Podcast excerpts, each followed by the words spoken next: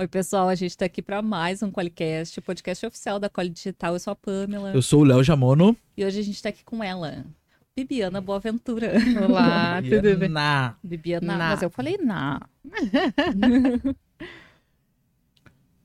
Eu tava anotando aqui o, Bibiana. Bibi, muito obrigado por ter aceitado Prazer o nosso estar aqui, convite. Vai ser obrigada. uma honra conversar contigo e Igualmente. entender muito do que tu trabalha, o que, que tu produz de conteúdo. Não, a Bibi tá produzindo muitos conteúdos. Quem acompanha vê. Isso, o arroba dela vai estar aqui na descrição do vídeo para quem quiser acompanhar. E é muito difícil gravar conteúdo. A gente tava até falando aqui antes que a Bibi comprou um telepronto para levar conteúdo de valor para os clientes. Se profissionalizar, né? Tentar que isso se torne mais fácil, vamos dizer assim. Mas a, Porque sou tímida e câmeras me dão Não, uma mas aqui- travadinha. Acho que todo mundo, não fica sei. à vontade. Muito obrigada, tá? estou Não muito tem obrigada. essas câmeras aqui. O Lucas É não tá tudo foto imaginário, ali. tudo Não- imaginário. Não tem ninguém. A ali, gente tá não aqui tomando um cafezinho e É uma ilusão. Meu celular ele não tá no ao vivo e Não. não tem ninguém assistindo também, além da minha mãe. Minha mãe, se minha mãe estiver assistindo. Manda um like aí. meu pai vai assistir depois. Depois ele vai vir Ele vê assim, depois. Filho, ó, tem um feedback aí pra. Agora já.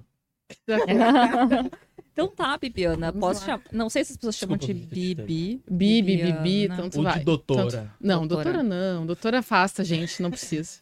Por Não. que, doutora? Eu queria saber qual é a tua profissão, o que, que tu faz, o que, que tu Sou advogada. Advogada e hoje atuo focada em direito médico. Me especializei nisso. E quando eu falo direito médico, as pessoas sempre pensam que é erro médico e querer medicamento, vaga em hospital. Não, não é isso. Não é direito à saúde. É direito médico e eu defendo os profissionais, exclusivamente médicos. Não atendo nenhum outro profissional da área da saúde. Então é a defesa do ato médico exclusivamente médicos. Essa palavrinha que eu vejo ali me pega muito. O que, que é o ato médico? O ato médico existe uma lei, né, que determina o que, que pode ser praticado pelo médico. Então, existe um rol de atividades. E aí a gente ah, acaba, sem querer ofender, mas por conta dessa lei, separando os profissionais da saúde. Então, existem os médicos e tantos outros. E aí entra nutricionista, fisioterapeuta, biomédico e assim vai. Então existem atos que são exclusivos do médico, né? E hoje, com modernização, vamos dizer, com internet e, e com o próprio mercado mesmo, existem tantos profissionais que, com o apoio inclusive dos seus conselhos profissionais, que cada profissão tem os seus conselhos, acabam ah, entendendo que podem praticar ah, os seus atos das suas profissões, que aprendem nas suas graduações e tal, e também procuram brechas para atuarem ah, em atividades ou praticarem atos exclusivos do médico. Então, hoje, eu e o meu sócio temos o nosso escritório, temos um instituto, que é o Instituto Brasileiro de Defesa do Ato Médico, que a gente trabalha questão de estudo mesmo e de, de artigos e embasamento ah, acadêmico mesmo, para a gente conseguir ah, defender esses médicos e embasar essas nossas defesas e poder levantar essa bandeira que é realmente a defesa do ato médico. Uma curiosidade que eu trago da minha profissão e do meu escritório é que somos o único no Brasil que defendemos apenas médicos. Então, hoje, um médico se jogar no Google, somos exclusivos nisso, porque muitos escritórios acabam defendendo médico e paciente, médico e tantos outros profissionais e paciente. E a gente entendeu ao longo da nossa carreira que isso poderia ser muito conflitante, né? Porque ao mesmo tempo que eu defendo o médico e, e- abraço ele e acolho ele ah, no certo e no errado, porque somos humanos e falhamos e pode sim acontecer o tão temido erro médico. E aí, ao mesmo tempo que eu crio toda uma teoria, toda uma tese de defesa, eu posso simplesmente desmanchá-la inteira porque eu tenho que defender o paciente né? Então, ah, nichar, né? Como a gente acaba dizendo, escolher se especializar e, e, e trazer este funil, assim, ó, vou seguir somente esta tese, essa corrente, esse profissional, ah, é o nosso diferencial. Sofremos por isso, o nosso início foi difícil, porque quando a gente faz, vamos voltar lá um pouquinho no direito, né? Muitas pessoas fazem, ah, eu vou fazer direito porque é uma graduação que me abre tantas portas, né? Eu posso ser advogada, juíza, promotora, delegada, posso fazer N concursos públicos, né? Aquela falsa sensação de estabilidade financeira, profissional, enfim. O direito te traz isso, né? Uhum. Assim como a administração, enfim. E tu pode fazer N concursos, gostar, não gostar e ir pulando de lugar em lugar, enfim. E também N áreas, né? Dentro do direito eu posso ser advogada trabalhista, civil, consumerista e assim eu vou. Então, quando a gente iniciou esse projeto do escritório, nós queríamos atender uh, os médicos e no nosso início, sim, a gente acabava conversando com muitos pacientes, né? O, o paciente ele procura muito isso. Ah, eu, qual é o meu direito? Paguei uma cirurgia, não ficou como eu queria, como, qual é o meu direito, né? Uhum. Ai, contratei um médico para o meu parto, eu queria parto normal ou parto natural e no fim foi cesárea, não gostei, quero processar, qual é o meu direito? Tem muito isso, né? E aí a gente foi vendo que não era compatível com nossas ideias e os nossos pensamentos de, de defesa, realmente. Então, ao longo do, do, desses anos do escritório, a gente foi cada vez mais se especializando e negando trabalhos, né? A gente negou vários profissionais, várias áreas, vários pacientes, até a gente conseguir uh, concretizar que e entender isso também, né? Uh, ter a coragem de assumir que o nosso escritório ia ser exatamente assim como ele é hoje. Então, hoje atendemos apenas médicos, mas não só na área uh, da medicina, vamos dizer assim, de defender o ato médico. A gente defende o médico. Então, se ele tem algum problema separou, a gente faz direito de família voltado para este médico. Bati meu carro na esquina, preciso de uma ajuda. Quero, sei lá, tive um problema com a minha secretária, trabalhista. Então, assim, todas as áreas, todos os ramos do direito, a gente atende para esses médicos. Então, o nosso foco hoje é médico. O meu público é médico. Cliente médico. Médico. E aí eu procuro uh, abraçar este médico nos, nas, nos mais variados demandas e problemas que ele tiver. Isso, isso é difícil, né? Porque a maioria dos escritórios, eles pegam uma área do direito, tipo, trabalhista. Isso, ah, o escritório só faz trabalhista. E, tipo, é independente do cliente. Mas uh, as leis tu domina daquela área específica, né? Exato. Eu sou advogado especializado em. Eu só vou falar de trabalhista, porque eu só conheço trabalhista, okay. é o mais em frente. e assim, e, tipo, e tem muito que a, a galera, a maioria vai pro trabalhista, né? É. Que, tem muitos que gostam do, do, do penal lá. Né? Ah, eu uh -uh, Mas não aí, daí, no escritório, para que tu atenda o médico, tu precisou fazer. Ser Entender de todas as áreas, uhum. né? Entender de tudo. Então é um escritório generalista. Voltado para o médico. Voltado para o é médico. É generalista no direito, mas especialista no cliente. No cliente.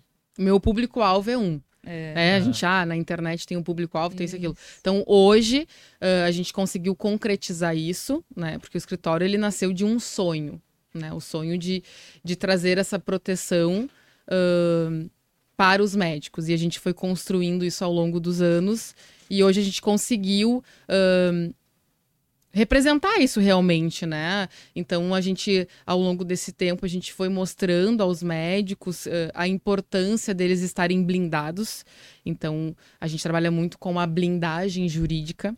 É, somos um escritório não só do contencioso, né? O contencioso é o processo. Todo mundo que pensa ah, em advogado pensa, putz, já tô com um problema, agora vou precisar de um advogado. Bateu lá, o oficial de justiça, tô com uma cartinha, preciso responder. Né? Então a gente sempre pensa no advogado uh, lá no problema no contencioso, num processo, tem um uhum. prazo, e agora? Deu M, preciso resolver, chama o advogado. A gente também sofreu essa dor de tu trazer isso, ainda mais aqui no Rio Grande do Sul, né? Que o gaúcho gosta de um litígio, é um povo litigante, gosta do confronto. Gosta da briga, entendeu? O gaúcho gosta. O gaúcho gosta de, de enfrentar. Eu, Por que, que eu vou ceder se eu posso complicar? Processo. Funcionário que bota a empresa lá no, Piscou, tá processando. No, no, trabalhista, a gente vai até o final, porque a gente. Assim, ó, eu tô certo na minha razão. Eu posso estar errado Pode. juridicamente, mas eu tô certo na minha razão, eu fiz certo e... com eles. Exato, existem as tratativas além dos documentos, né? Mas aí, tu, se tu tem um escritório que te protege, que te orienta, que te blinda, tu vai conseguir trabalhar uh, essa tua razão que tu fala, né? Porque às vezes a gente não consegue trazer tudo para os documentos. E no seu trabalho, por exemplo, é documento. É documento e testemunha. Então, uhum. assim, se tu não, não tem uma boa testemunha, e um bom documento, eu sempre falo, todo o processo que é o litígio, que a gente fala que é o contencioso, ele é um jogo de xadrez. Quem souber melhor jogar aquilo ali, mexer as, peça as é. peças, vai ganhar. Quem nunca ouviu no seu trabalho aquela frase, ah, processa ali que tu vai ganhar. Uns mil reais tu vai tirar. Putz, um churrasquinho do final de semana tu vai garantir.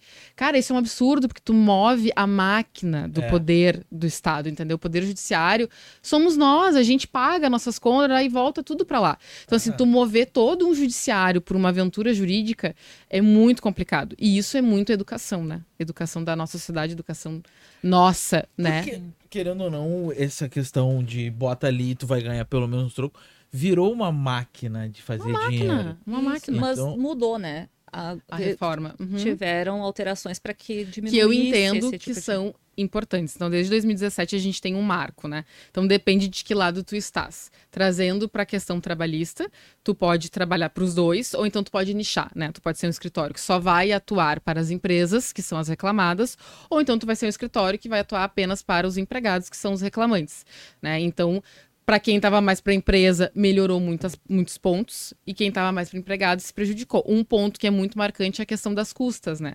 Nem todo mundo sabe, principalmente no seu trabalho, antes de 2017, que quando tu move o, o, o judiciário, uh, tu precisa pagar custas. Né? Então, assim, na justiça do trabalho é 2% sobre o valor da causa ou então o valor da condenação a depender do que o juiz decidir em sentença. Então, tu vai saber um pouquinho mais para frente.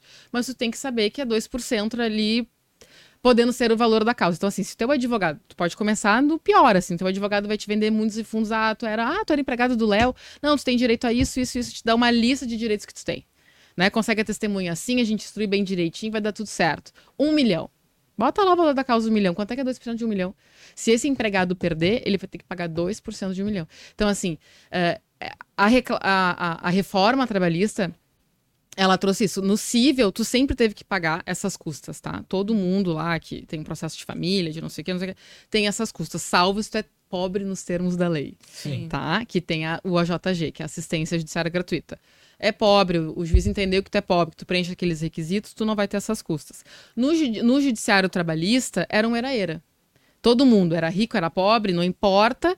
Só porque tu era empregado, tu acionava, ajuizava uma inicial, uma ação e não pagava custas. A reforma trouxe isso. Então isso freou muito. Né? Que nem os honorários periciais. Normalmente, as reclamatórias trabalhistas que têm aqueles pedidos de insalubridade têm perícia.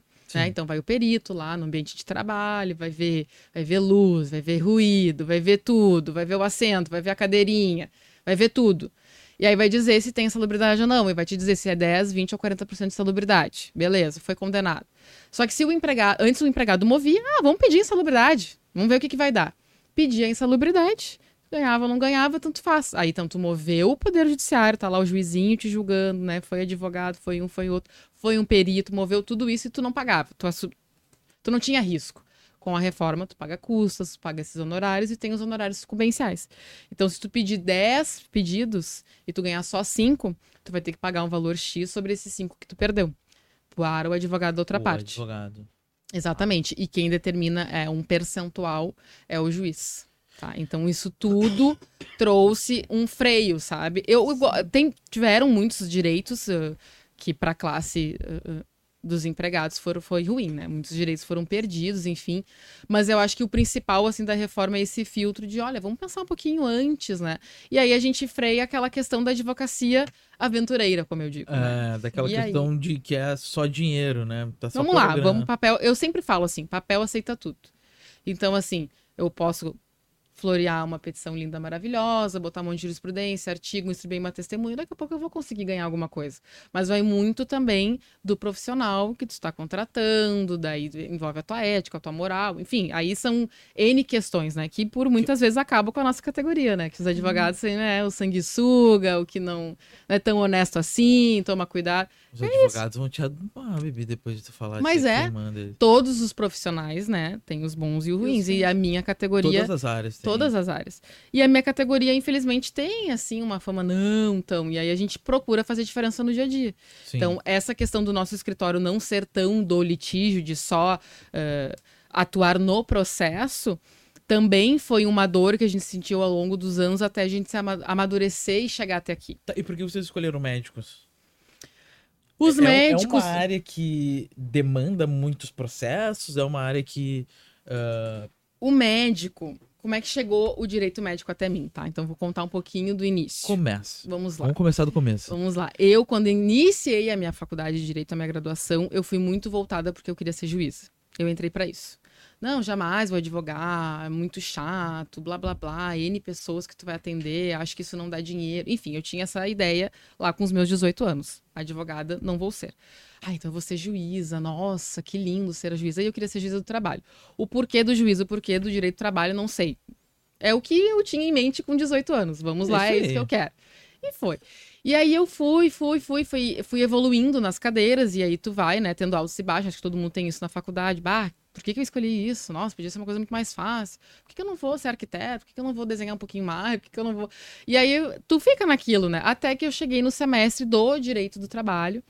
Eu digo, cara, é isso realmente que eu quero. Quero isso. E eu era muito voltada para defender empregados a minha mentalidade ali, eu já tinha meus 19, 20 anos, era aquilo ali. Não, como eu sou empregada e eu vivo isso na pele, o que, que esses empregadores fazem e tudo mais, porque a gente às vezes não tem nenhuma hora de intervalo, que absurdo, tô sempre correndo, sempre isso, sempre aquilo, e sempre querem mais, e aí eu ficava naquilo. A, a minha mentalidade aos meus 19, 20 anos era essa. E aí, quando eu conheci o direito do trabalho, eu fui entendendo, me apaixonei cada vez mais e era só aquilo que eu queria fazer o direito do trabalho ele dá uma animada na galera. Dá uma né? animada porque, e te tipo dá assim, uma revolta. Porque, porque daí tu é, começa é a ver os seus direitos. sofrendo. Isso. É um público muito grande. E tu ali vai estar tá como. E aí, bota, bota uma armadura de justiceira. Eu vou fazer diferente. Grande. Os empregadores vão aprender. Eu vou fazer diferente. E aí, então, eu tinha muito isso, assim. E aí eu comecei a época de fazer estágio e tal, e aí tu começa a botar a mão na massa, né? Tu começa a peticionar, tu começa a ver diferente, assim tu vai, vai, vai. Aí daqui a pouco eu digo, não, não vou ser juíza coisa nenhuma. Eu acho que eu nasci para ser advogada, porque eu tinha prazer em ler aquelas pilhas de processo, porque Nossa. hoje eu digo, né, advogado hoje é Nutelinha, é tudo eletrônico. Ai, Gera um PDF, tá ali em dois segundos tá o processo. Nossa. Então, eu ainda fiz muito fórum, peguei carrinho de processo, Quem aqueles processão. Falou, acho que foi um advogado. Tipo, o, o, a pessoa lê o começo ali, tem um, uhum, um negocinho uhum. ali, olha ali o resumo. E deu. Depois já o restante Não, todo. Hoje, hoje é outro mundo, assim. Imagina os advogados muito mais antigos, né? Porque eu sou muito nova nisso. Imagina os muito antigos mesmo. Enfim, e aí eu comecei a divulgar. na mão, imagina. Imagina, escrever laudas e laudas. em páginas, laudas. Laudas, é verdade. Nossa, hoje a gente tem tudo aqui, né? Enfim. E aí eu comecei a fazer o estágio e comecei a me apaixonar com aquilo. Porque assim, o juiz, e aí eu posso estar com a minha visão equivocada porque nunca fui, tá? Mas eu, quando eu comecei a, a estagiar e ver o gostinho da advocacia, eu comecei a pensar: nossa, se eu for juíza, eu vou ficar lá no topo, porque a gente tem essa ideia que o juiz está lá em cima, e ele vai receber as informações dos dois lados, ele vai decidir. E eu, tá, que graça tem. Eu vou decidir o lado A, o lado B, o que mais me convenceu, o que for mais uh, legal, de repente, não sei como é que vai ser. E na hora eu digo, não, não, não é isso que eu quero. Não vou fazer concurso, não vou para isso, não vou passar por isso, porque tem muita gente que sofre muito nesse processo de concurso tal. Eu disse, não quero. Vou na Sim, advocacia, é vou difícil, mais na questão né? raiz, vou, vou me aventurar nisso aqui. E aí eu comecei, aí eu voltei para ser advogada, então, de direito do trabalho para empregados. E levantei essa bandeira. E aí eu passei por alguns escritórios, fiz estágios e sempre nessa questão. E aí em 2015 eu me formei. Em agosto de 2015 me formei e fiquei naquela ali. O que, que eu vou fazer? Porque a gente acaba, no final da graduação do direito, a gente fica no limbo né? Entre tu te formar e tu pegar a tua tão sonhada carteirinha do AB, ninguém quer falar contigo, porque tu não é nada. Tu não pode ser estagiário, porque tu não tá mais estudando, e tu não pode ser advogado, porque tu não tem tua carteirinha, tu não tem teu número e tal. Então tu fica realmente num limbo. Uhum. E aí eu digo, o que, que eu vou fazer e tal? E eu tava num escritório que me fez uma proposta. Mas isso né? prejudica um pouco, né? Por isso que quando tu, tu já tá pensando assim um pouco o que, que tu quer fazer, tu te prepara para essa prova da OAB a gente pode fazer a partir do nono semestre. No nono semestre eu já fiz tu já a pode fase... sair formada com a carteirinha? Sim, foi o que ah, eu fiz. Então, pô, então... então ah, tá. eu, eu, saí com sem esse peso. Eu me formei já com tudo que eu tinha direito ao AB, tudo certinho. Porque lá no nono semestre eu mergulhei nessa. Eu vou estudar para a primeira fase da OAB, vou fazer o TCC 1, que é horrível lembrar disso. e aí no décimo semestre eu fiz, entreguei o TCC 2, fiz a segunda fase da OAB. E aí eu me for... eu já tinha a carteirinha do AB em fevereiro de 15 e eu me formei em agosto de 15. Então eu passei com essa tranquilidade. Que isso, hein? Que é uma tranquilidade. Sim. Mas é isso, é a programação e o objetivo. Eu tinha um foco, Ah, né? sim. O meu foco era eu preciso sair daqui com a minha formada, formada, graduada e não é bacharel. Pronta pra trabalhar, né? advogada, Eu, eu quando eu tava mercado. no. Pra entrar no nono semestre da faculdade, eu falei assim: quando me- eu tenho que estar com carteira assinada. Né? São Preciso objetivos, ter metas. CLT. Aí, cara, eu falei com o meu chefe, ah, não. Vou entrar aqui, eu faço, eu fazia faculdade de manhã. E aí, ó, eu vou ter duas cadeiras só no semestre que vem. eh, assina minha carteira. Nos dias que eu tiver aula, eu vou, de, eu vou de manhã, mas daí eu fico até mais tarde. Mas assina minha carteira, assina minha carteira. assina- Pelo amor de Deus. Assinei a carteira. Abril. Me formei em setembro. Fiz. Outubro a empresa fechou. Mas, Mas em agosto a conseguiu. supply tava aberta. É, tá bom. Tu chegou... Quando eu vi o barco afundando, Tu cumpriu a tua meta. Eu É. comprei. a minha. É, o objetivo, né? É. Objetivo. Eu vendo. É, Ah, A graduação, assim, eu, eu consegui vencer tudo isso porque eu tinha um grande objetivo, que eu realmente queria ser advogada. Então eu não titubeei. Mas enfim. E aí eu saí dali, Tu não ficou no limbo. não fiquei no limbo. Tu já não tinha fiquei. carteirinha. E eu tinha, já tinha carteirinha, minha vermelhinha. Pra todo tinha, mundo ela já tinha tirado a fotinha. Pediu identidade. Louca pra sair em algum lugar e pedir identidade. Tá aqui. Ah, Só minha vermelhinha. Ai, coisa bem boa. Ai, gente, é muito bom. aquela Esse início, assim, ó. Doutora. Carteiraço. Ei, doutora. Ai, aceita a beia, não trouxe identidade. é muito bom. Mas enfim. E aí eu saí dali, eu tava fazendo estágio no escritório, e aí me foi feita uma proposta e tal. Eu digo, mas será que é isso que eu quero? Será que eu quero continuar sendo empregada? E aí veio aquela luzinha assim, vai empreender, vai tentar, vai te arriscar, vai fazer teu horário. Mas tu tinha algum exemplo do teu Nada, lado que tipo, nada. já tinha empreendido? Minha mãe não é advogada, meu pai é advogado, ninguém na família, Mas tipo, eu era a primeira. empreendedor, dono de algum negócio? Não. O meu pai, ele era dono de uma escola, era professor, ele tinha lá o negócio dele, mas nunca deu muito certo. Então, meu pai não era um exemplo de, tipo assim... Não era uma aspiração. Não, tipo, ah, não. eu tenho que ser empreendedora. Não, não. Me veio isso, assim, porque a gente não sabe. Vem Sim. aquelas coisas, assim, intuição, sei lá, eu vou me jogar. Pô, eu tô todo dia aqui, batendo cartão, como a gente diz, né? Pô, tô das 8 às 18, às vezes mais, sem intervalo de almoço, sem nada. Tô dando todo o meu sangue pro negócio de alguém, por que não tentar me arriscar? E aí tu vem aquilo, ó, sou jovem e tal, vamos tentar. É, a hora é agora. E fui. E aí abri meu escritório.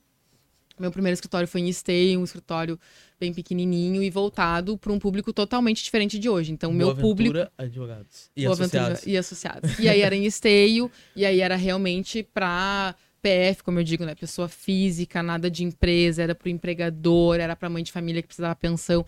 E aí isso é ah, uma. Eu acho que se, se, se, não, se tu já não tem, assim, alguém que te dá um amparo na advocacia, que já tem um escritório, enfim, tu acaba.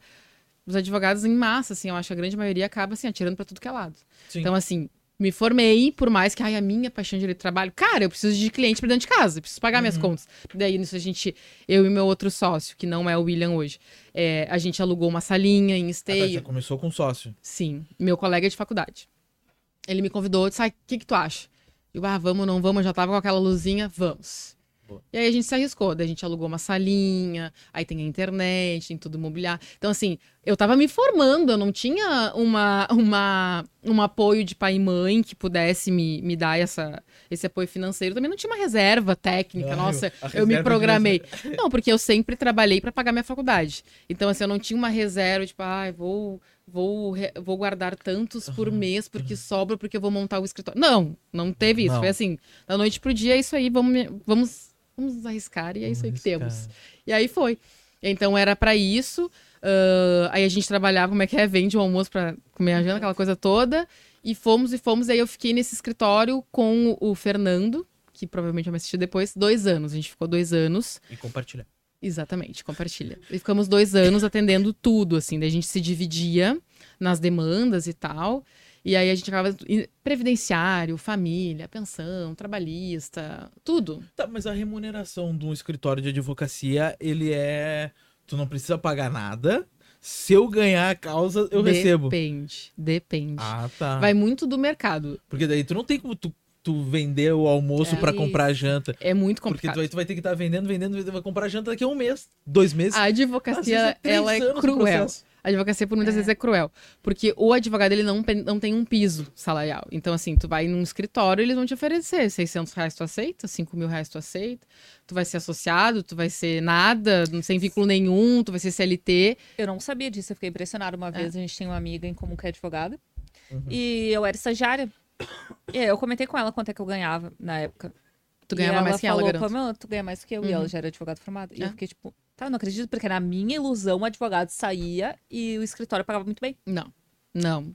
Infelizmente não é essa a realidade. Então. Infelizmente, eu tenho, assim, eu tive uma discussão com o Cristiano, um amigo meu, que assim, o piso ele também atrapalha.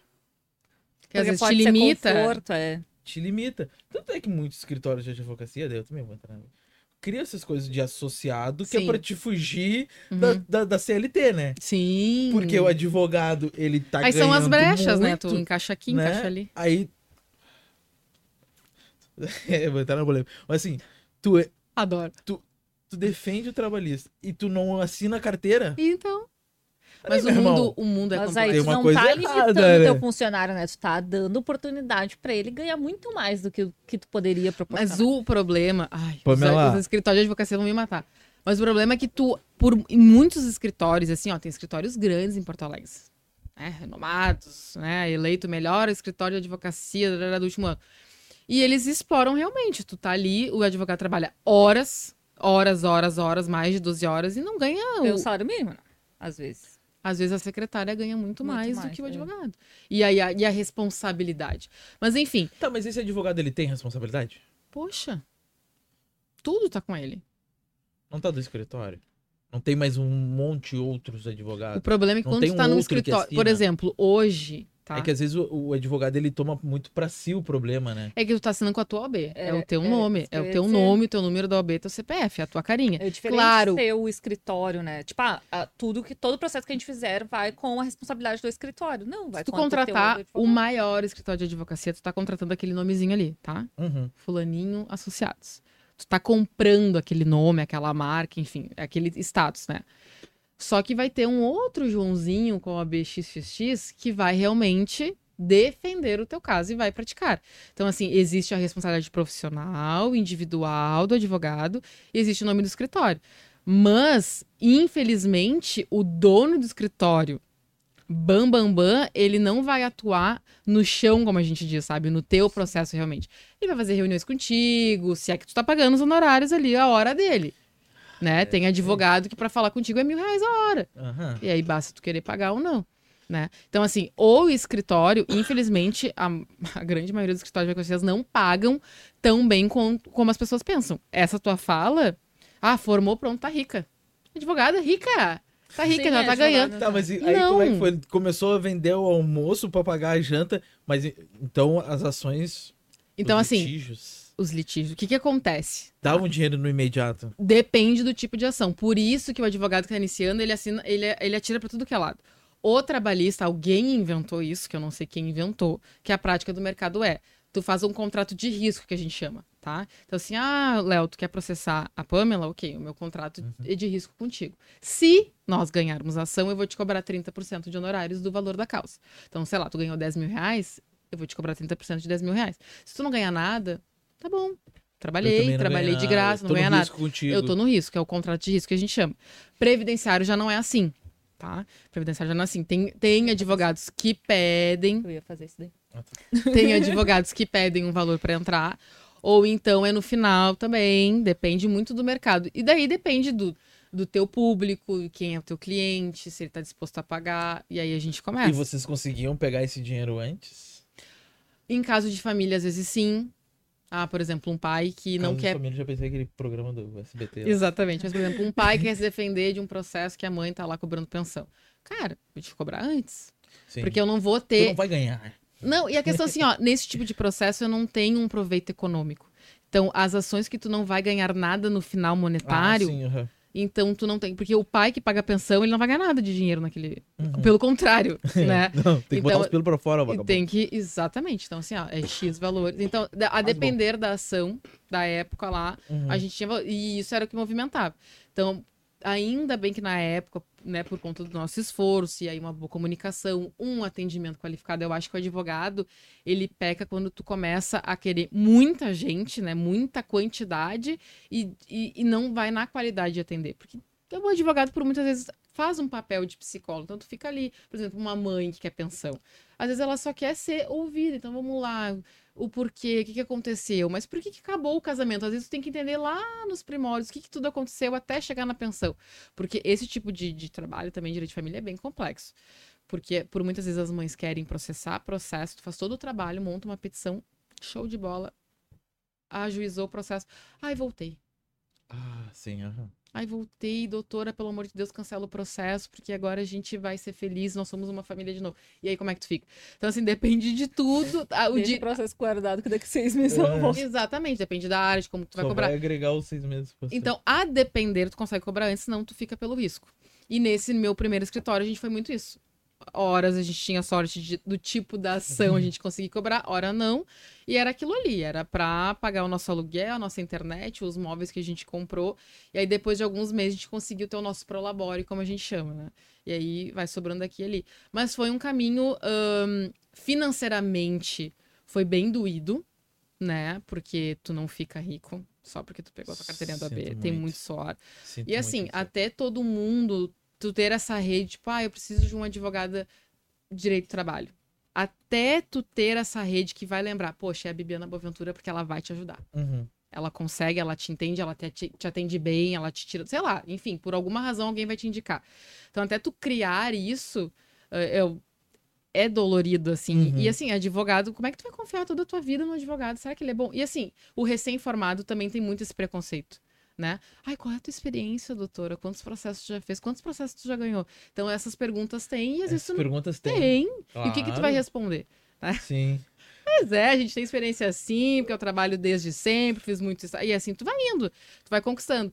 Mas eu acredito... O, o, escritório é novo, mas eu tenho muita mas eu sou experiência. velha, Lisa. Trabalhei muito. Desde o primeiro semestre da faculdade. É isso ah, eu largava Tu vai essa. trabalhando isso. Também, quando eu comecei, tipo, eu não tinha total de zero obras executadas. Quantas obras? É. Não, e tipo assim... Eu, Quantas eu casas nunca, tu já deixou cair? No meu estágio, uh, comecei e terminei uma obra. A maioria Sim, não, eu comecei e saí né? na metade... É Tipo, não tive, não tive uma entrega do início ao fim. Porque não tem como, né? Engenharia Mas, o que, tu vai falar? E o cliente te cobra isso. Uhum. Né? Mas e aí, então, nesse meio tempo, como o escritório era lá em Esteio... Mas e como é que você, como é que chegava o cliente em vocês naquela época? Em Esteio é uma Botou rua... a plaquinha lá na... Exatamente. Em Esteio, não sei se tu conhece o centro, a gente ficava no centro de Esteio. Uhum. Centro de Esteio é tipo um centro de praia, assim, é uma rua e lá tudo acontece. E nós pegamos uma esquina num prédio, segundo andar, e colocamos uma baita placa lá em cima, assim, tinha um janelão, a gente botou uma placa e mais uma placa na porta, assim, dos dois lados. Então, quem passava para lá e para cá conseguia ler e tal, e chegava. E chegava tudo quanto era tipo de gente. O pessoal batia lá batia na porta, e tu, olha só. Vamos lá, um cafezinho, vamos lá, o que, que eu posso te ajudar? E ele tentava. E aí tu fazia quase que uma venda, um, uma terapia, um tudo até tu fechar um contrato. Sim. E aí para E foi, foi indo, assim, foi uma super experiência. Uhum. Uh, aprendi muito, amadureci muito, porque quando tu trabalha em um escritório e aí tu é estagiário, tu fica, ah, se eu fizer errado, não dá nada. É outra pessoa que tá assinando. Uhum. É, tem como tu me perguntou agora. É. Qual é a responsabilidade? Ai, não dá nada, porque é o escritório X, é o nome não, do E tu tem 50 processos. De 50, uh, 49 derem bom, ou aquele um também, tipo assim, tanto faz. Ah, ok. E, e tu não agora... carrega o peso do teu nome. É. Agora, no momento que tu abre o teu negócio, e aí você sabe muito bem porque vocês vivem isso, tu abre o teu negócio, dá o teu nome, o teu rostinho, né? E aí tu tá atendendo aquela pessoa, cara, é outra responsabilidade, é, é outro mundo. Dos Nossa. 50 processos, 51 tem que dar. 100%, tu vai dar de tudo, tu vai estudar e tal. E aí o que, que eu aprendi nesses dois anos de escritório? Que tu atirar para todos os lados, pelo menos na advocacia, não é o melhor caminho. Uhum. Porque pensa, eu, eu saí da faculdade e já emendei um escritório e já emendei a minha especialização em Direito do Trabalho, porque era a minha ah, paixão. Fez uma especialização. Já fiz a minha. Uhum. E aí, dois anos de especialização. E aí eu queria o direito de trabalho, tudo. Só que até eu focar só em direito de trabalho, eu tinha todo esse caminho. Eu precisava pagar minhas contas. Então vamos lá, eu vou fazer tudo. Porque tu sai apto, tá? Tu não precisa. O advogado não precisa fazer N, várias especializações. Ele sai apto para qualquer uh, área do direito, tá? Então, assim, não, tu pode sair, tu te joga. Sim. Quer fazer tributário, tu faz. Tá. Quer fazer penal, tu faz. Claro que a gente vai trabalhar com a excelência, com os macetes de cada, né, o caminho das pedras, assim. Sim. Porque tem muito. Então, assim, quem é muito bom em direito de família, daqui a pouco não vai ser muito bom em direito de trabalho. Sim. E eu fui aprendendo isso. Um dos escritórios que eu trabalhei, o último, o Paulo, que era o meu chefe, ele era um advogado já bem mais velho, com vasta experiência de tudo, de vida e tal, ele me falou que tu seja muito feliz no teu escritório, ele me apoiou e tal, e disse assim, só vou te dar uma antecipada, assim, porque eu sei que tu vai fazer que todo mundo faz. Não atua para todas as áreas do direito e não advoga para a família. Esses dois conselhos eu te dou e leva pra tua vida. Como assim não advoga pra família? Pra família, ninguém. O, pro primo? Não. Ah, não, pra, pro teu primo, pra Isso, tua irmã. Entendi. pra tua família, não advoga. Porque é problema. Não vai pagar. Se pagar, vai depois dizer que tu é cara. Se tu perder, é porque tu é ruim. ruim. É. Se tu perder, se tu ganhar, ainda assim vão falar que demorou. Sim. Então, assim, não, não vai nessa. E aí, o que, que eu fiz? Caminho inverso. A gente tem que aprender pela dor. É. Fiz todas as áreas, advoguei pra família, pra amigo, pra todo mundo, e vamos lá. E aí a gente sofre, tem que sofrer na cabeça, como eu digo, né? Toma na cabeça e aí tu aprende. E hoje eu replico. Hoje eu replico. Não, não faz assim. Já tenta ir mais focado. Eu sei que é difícil, a gente tá na ansiedade de advogar, de fazer tudo, não, de abrir. A gente acha que a gente pode tudo. Ah, ele fez, mas eu vou conseguir. Uhum. Ele errou, ele não deu certo. É, mas, mas comigo vou... vai ser diferente. Vai ser diferente. Tem... Exato, exato. Eu vou me dedicar mais, eu vou ser diferente, eu vou, eu vou ser melhor. diferença e vai dar certo. Cara, que nem fazer obra pra família, as coisas assim. Ah, mas tá demorando é essa obra do Léo. Obra é difícil, sabe? Às vezes tu também não tem o, o jeito, o trato para falar, para dizer que a pessoa, né, não, não é aquilo que a pessoa tava esperando, que a pessoa contratou, olha, tu não contratou isso, não foi, não tô sendo não, paga é, pra isso. Tem que dar um jeitinho, né? E tipo casa, assim, tu é de casa, tu tem Mas que fazer tudo. É, é sempre pior, é aquela ditado, né? Casa de ferreiro. Uhum. É, Acho que é isso. Exato. Eu não, eu assim, fujo de obra para familiar. Familiares não faço. Não me procurem. Não me procurem. Mas enfim, aí eu aprendi tudo isso, nesse meio tempo eu fiquei grávida. E aí meu escritório é em Esteio. Como que eu vou para Esteio? Eu segui sete meses da minha gestação, porque eu não dirigia na época. Então eu pegava meu ônibusinho, meu trenzinho, ia na minha labuta todos os dias Todo até o meu escritório. Dia, tu e a Laurinha indo lá. E eu e a minha Laurinha. E aí, com sete meses e meio, o médico falou assim: ó, parou isso aí. Essa tua atividade mega massa, tu tá com barrigão, não dá mais. Repouso para ti. E aí foi um divisor de águas, né? Tipo, tá, e aí, o que, que eu vou fazer? Não e aí, na época, em 2017, não se falava, assim, nesse trabalho remoto que hoje a pandemia nos abriu. Então, Deus do livro ficar em casa. Nossa, vamos dizer que eu não tô trabalhando. Uhum. Não, não tem como. E eu sou, e eu sou uma pessoa que me cobro muito. Também preocupada. Nossa, eu digo, meu Deus, não, como que eu vou estar em casa? O Fernando no escritório não vai ser a mesma coisa. Não, não vou estar trabalhando, o que, que vai, vão pensar, daí não vai vir cliente, ou se chegar um cliente eu não vou estar lá. Enfim, todo aquele preconceito desse mundo novo. E aí, Fernanda e eu conversamos e tal, e pum, rompemos a sociedade. Somos muito amigos até hoje, Tudo temos processo ainda, seguimos, tem muitos processos desde 2015 que ainda ah. estão andando, estamos em 2023 e ainda há processo de 2015, porque a justiça é assim. E, e aí eu rompi. E aí eu fiquei naquela questão, aí eu me vi no limbo. Nossa, e agora, de né? De novo rompi que o, o primeiro escritório foi meu primeiro filho, agora eu tenho a Laura, vou entrar nesse mundo novo, mãe de primeira viagem. O que, que vai ser de mim daqui para frente? Não posso parar de trabalhar, preciso ainda, né, do pão de cada dia, o que, que eu vou fazer? Fiquei nesse limbo. E aí surgiu o direito médico. Aí vem o meu segundo sócio, que é o William.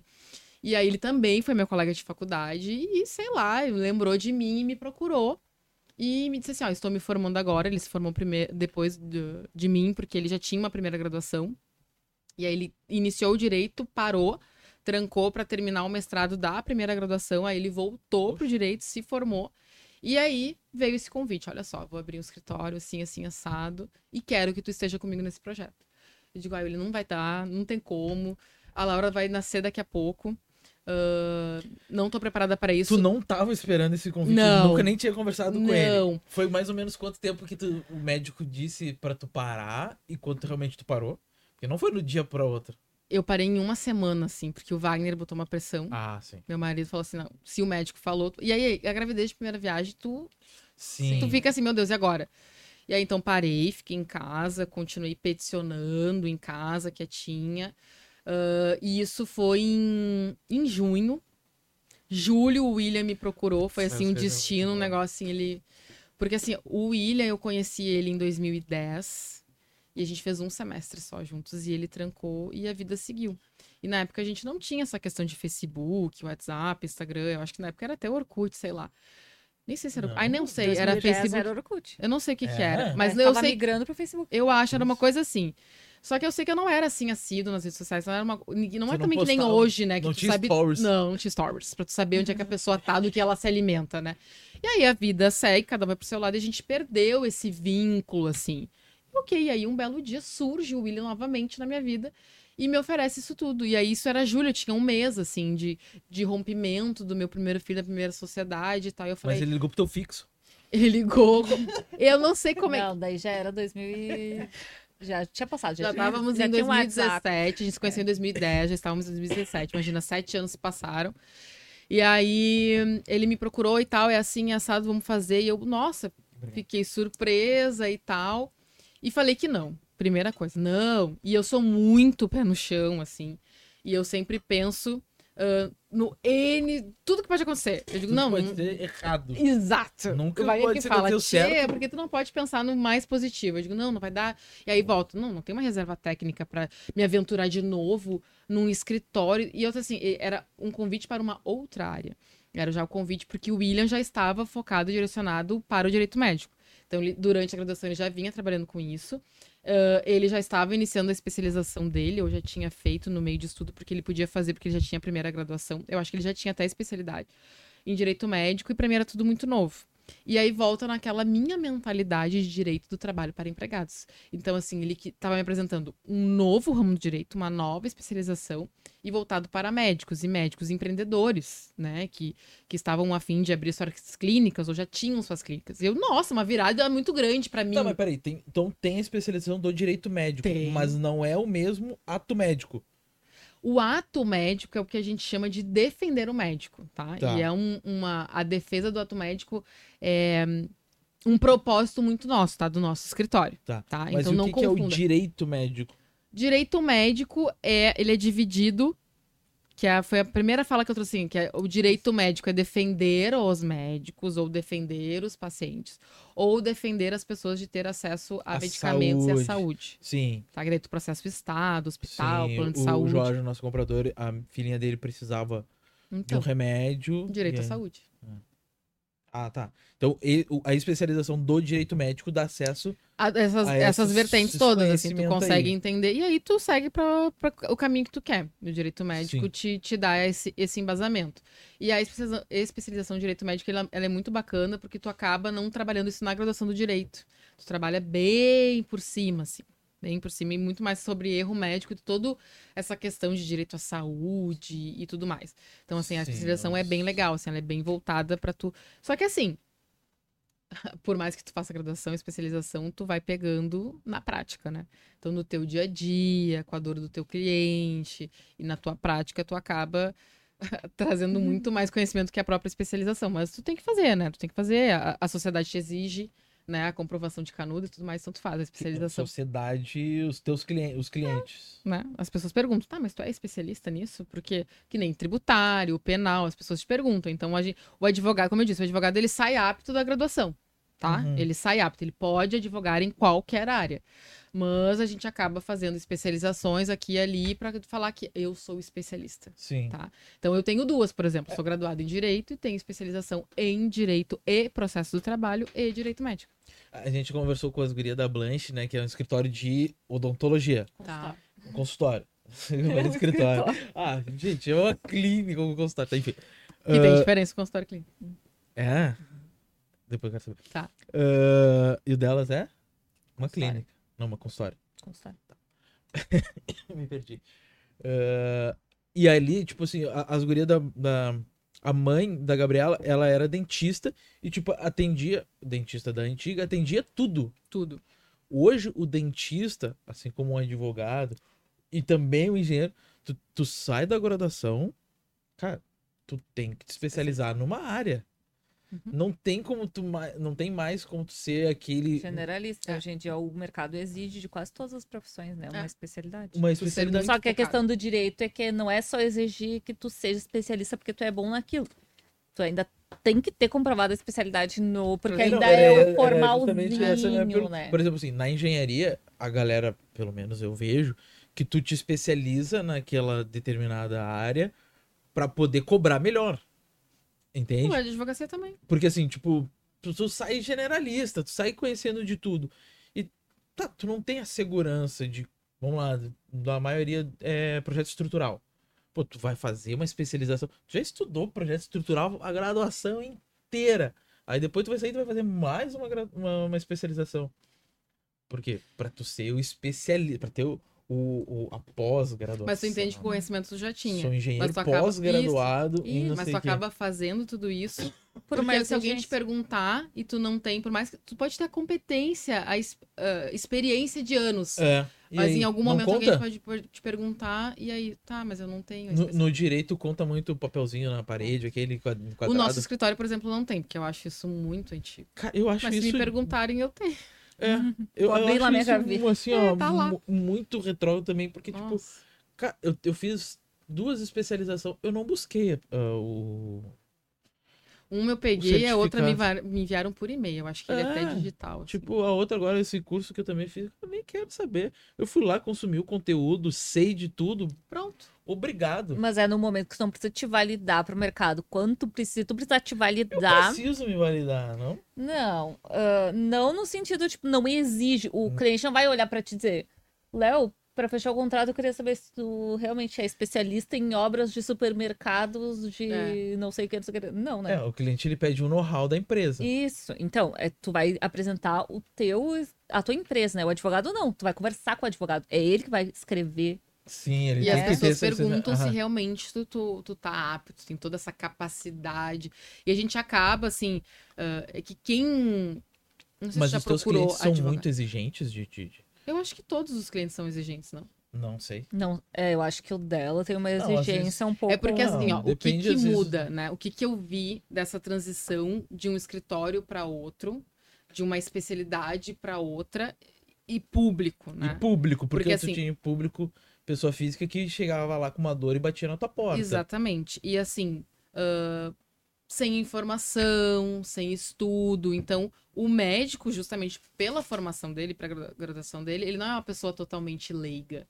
Né? E um médico que já está aí com clínica própria, porque já tem um, um, uma carta de clientes, enfim, já, tá um, já tem um, um, um, exercício maior da medicina, ele se torna automaticamente mais exigente porque os pacientes são exigentes. Sim. Sim. Né? Mas então, assim, subentende-se que mas ele conhece da área dele. Dele. O médico, e a gente sempre fala muito isso, eu falo para os médicos, eles são pessoas peculiares. Peculiares. Porque eles, eles se doam muito à medicina, ao paciente, ao clinicar, ao fazer cirurgia, a dar plantão em hospital. E eles acabam, por muitas vezes, esquecendo todo o resto da vida. Sim. Então, provavelmente, se tu tem um médico na família ou se tu conhece alguém, se tem um pouco mais de intimidade, tu vai ver que aquele Esse médico. Ele tem uma secretária que ele confia a vida. Ou ele tem um contador que ele confia a vida. ou ele tem um advogado também. que confia a vida. Um e corretor. É aquilo ali. É aquilo ali. Porque ele tá tão preocupado com os pacientes, com aquele mundo todo, porque é uma super responsabilidade. Sim. E voltando na, e falar em a sociedade que cobra, a sociedade cobra muito dos médicos. Muito, muito. Não, claro. Ninguém admite ser mal atendido. Ninguém... ninguém... admite ter um laudo equivocado. Ninguém não. admite nada. Ah, porque não é brincadeira, né? O, erro, o, erro o médico, médico, ele tem uma chance. É. Eu, como advogada, eu posso perder prazo, eu posso ter outro prazo. Eu posso ter uma ação improcedente, não ganhei, mas eu vou ter um outro cliente a me dar mais uma chance e assim eu vou. Tu, como engenheiro, tu pode fazer uma obra não tão boa. Posso atrasar uma obra, posso passar um pouquinho Errar do orçamento. Um cálculo, tu pode fazer N coisas. O médico, ele tem apenas uma chance. Ele tem apenas uma chance. Porque daqui a pouco ele vai te dar um, um, diagnóstico errado, um prognóstico errado, e ele pode vir a te levar a óbito. E aí? Ele só tem uma chance. Né? Eu sempre falo que todas as profissões elas trabalham com as vidas das pessoas. Eu trabalho com os problemas das pessoas. A minha profissão é trabalhar com problemas. Uhum. Problema, problema, problema.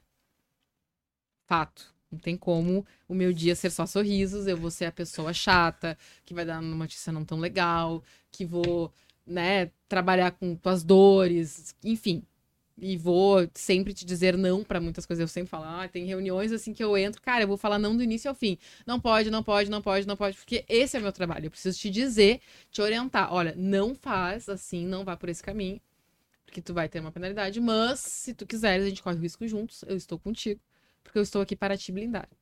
E aí lá na frente a gente vê. Mas o médico, ele não tem tantas, todas essas chances que a gente, outras profissões proporcionam. E, a, e, e, essa questão muito do medo, e aí por isso que a gente volta na defesa médico, é que o, o médico, ele se fecha nesse ciclo, por isso que eu digo que eles são peculiares, e eles trabalham muito no medo. No medo do paciente processar, no medo do paciente não se sentir acolhido, no medo do paciente não se sentir satisfeito com, com aquilo. Por mais que a medicina não possa trabalhar com estética, com resultado, com obrigação de entrega de resultado, algumas especialidades sim da medicina acabam, né, indo para esse dermatologista, acaba indo para essa questão. Então é um peso muito grande, né? E, e as redes sociais estão trazendo muito isso. É o trabalho que a gente faz diariamente. Quando eu falo de publicidade médica, que é o material que eu estava gravando hoje, a gente acaba falando muito sobre isso, né? A publicidade médica, o que pode, o que não pode, e os riscos que tu atrai publicado desse jeito ou de outro e como as outras profissões estão atuando, os outros profissionais da saúde estão atuando, invadindo o ato médico e trazendo ainda muito mais responsabilidade né, para os médicos. Porque o médico, uh, felizmente, felizmente, enfim, é visto na sociedade como aquele cara que ele tem a obrigação de te ajudar. Tá? Se tu Sim. fizer hoje. É tá? o super-herói da humanidade. Se tu fizer hoje um procedimento uh, com um profissional X, tá? Eu não quero dar. Não, senão uhum, vão ficar bravos. Nem comigo. procedimentos. Tá, isso aí. Faz o procedimento X com o profissional Y. Talvez ele não possa fazer aquilo, mas ele está fazendo. Existe muito. Uh, ele não estar apto para fazer aquilo, não está habilitado, mas ele está fazendo ele tá vendendo o peixe dele no Instagram que ele pode fazer aquele X procedimento. E ele ah, tá, mostra tá, tá. um antes, depois, vai, vai, vai, vai, até que ele te convence. Tu, tu consumiu tanto aquele conteúdo no Instagram que ele te convenceu. Uhum. Nossa, aquele profissional, ele pode fazer esse procedimento X, o resultado dele é excelente, eu vou fazer. Deu um problema. Deu a chamada intercorrência. Quem que tu vai procurar para te salvar dessa intercorrência? Não médico. é o serviço de saque da clínica da pessoa que fez. Não, um médico, né? Um médico. Tu vai correndo e tu vai pedir socorro e aquele médico, muito provavelmente, ele vai te ajudar, ele vai te salvar. O William fala muito uma frase que é: o médico acaba sendo o mecânico desses outros profissionais. Vai pra oficina do médico, ele vai te consertar. Ah, sim. E, por, e é isso que a gente defende muito. O nosso escritório. Uh, ele... Isso é a maioria dos casos. A maioria dos casos. Se tu me perguntar assim, ah, tu defende muito médico em erro médico, tem muito, muito processo de paciente processando. Não, não tem muito isso. Hoje, a principal demanda do escritório, justamente porque a gente foi se especializando tanto nisso, e nichando tanto, e aprendendo muito, e, e concretizando o nosso sonho de defender esse tipo de profissional, a gente acaba tendo poucos processos no judiciário, né? Então, poucos uh, processos que o médico responde e trabalhando muito a prevenção de blindar esse profissional. Tá, mas tu, tu blinda o médico, o médico. ou a clínica? Os ou dois. o consultório? Os dois. Qual é a diferença? Eu fiquei Vamos curioso. Lá. O consultório, tu vai fazer, tu não vai ter toda a tecnologia, tu não vai ter todos aqueles equipamentos e por muitas vezes tu não pode fazer uh, cirurgias ou pequenos procedimentos. Então tu vai ter lá uma recepçãozinha, uma salinha, uma maquinha e tu vai analisar aquele paciente, tá? Isso é um consultório. A clínica tu pode fazer tantas outras coisas e tu tem que ter alvará. Os dois tu tem que ter alvará, tá? Uhum. Mas aí muda o teu tipo de alvará. Então consultório, por exemplo, um psicólogo, ele vai te atender num consultório. Tu nunca vai numa clínica de um psicólogo. Sim. Porque ele não, não precisa daquilo. Uma mesinha, uma cadeirinha, um sofazinho, ele já tá já está atendendo. Então, o, o, o, médico que possui uma clínica, ele tem tantos outros requisitos, responsabilidades, alvarás e, e licenciamentos perante prefeitura e tudo mais. Tem essa diferença. Tem aí. esses requisitos. Então, hoje a gente blinda o médico, que pode atuar numa clínica de um outro médico, uhum. ou a clínica daquele médico, o médico, consequentemente, a sua clínica. Tá? Sim. E aí a gente treina a equipe, treina a secretária, treina os outros médicos, a equipe de enfermagem por muitas vezes tenta mudar a rotina daquela Mas treina para quê?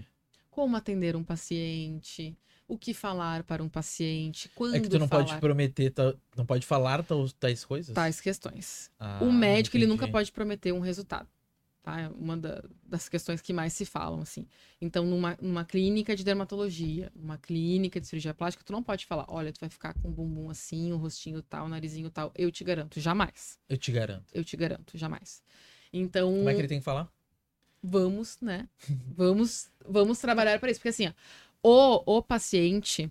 Uh, e aí vai muito de perfil de paciente e das áreas, né? Cada, infelizmente, assim, é uma questão muito curiosa cada especialidade da medicina ele atrai um tipo de, de, de paciente. Uhum. Né? Porque se tu vai numa dermatologista, num cirurgião plástico, tu não tá com uma dor, tu não tá com, com um problema, diferente do oncologista, por exemplo. É outro tipo de uhum. paciente, outro tipo de público, outro tipo de pegada que tu vai ter com aquele paciente, certo? Então, assim, outro tipo de tratamento, de conversa, de de tudo, né? De como que tu vai abordar aquele paciente. E ele busca uh, Claro que intimamente ele busca a cura, mas o médico ele não tem como ele garantir uma cura. Ó, vou te curar. Não, a gente vai tentar buscar o melhor tratamento disponível hoje, ou o melhor tratamento que hoje está disponível para ti, que tu pode pagar, ou que teu plano te dispõe. N questões, a questão do organismo, do estágio que já tá tua doença, N fatores. Sim, Quando tu vai para uma cirurgia plástica, por exemplo, tu almeja aquilo ali né? Se tu vai lá fazer teu narizinho, tu quer o narizinho como tu pensou, como tu viu no Instagram, como tu viu a foto, como tu viu na televisão. E o médico, ele não pode te garantir aquilo ali, né? Então, a tratativa do médico é isso. Mas como a gente trabalha a prevenção, a blindagem, a gente pega a clínica como um todo. Então a gente aborda Sim. tudo. E isso é um diferencial do nosso escritório. Né? Daí é isso que tu tava falando da reunião. Não pode, não pode, não pode, não pode. Exatamente. Então a gente abarca muitas questões do que pode e que não pode. Então, normalmente as clínicas têm um, um gerente ou uma gerente que administra aquilo ali para o médico enquanto ele está nas consultas e procedimentos uhum. com os uhum. pacientes. Então, aquele ali é o braço direito do médico, é o que sabe tudo, que tudo vê, que tudo sabe, que tudo escuta. E essa pessoa é o nosso uh, canal, assim, de, de entrada na clínica, de conseguir construir com aquela aquela pessoa as mudanças que precisam. Então, a gente vai avaliar todos os riscos. Então, vamos lá. A gente tem a blindagem jurídica, tá? Que a gente trabalha muito na prevenção. Esse é o nosso grande foco. A gente atua em processos, por óbvio, mas a gente busca a prevenção. Então a gente vai entrar numa clínica, que é uma empresa, a gente não pode esquecer disso. Sim. É uma empresa. É uma empresa. Então vamos lá. Então a, a, a, empresa ela tem vários requisitos que precisa preencher, várias legislações, e a gente vai. Então vamos lá.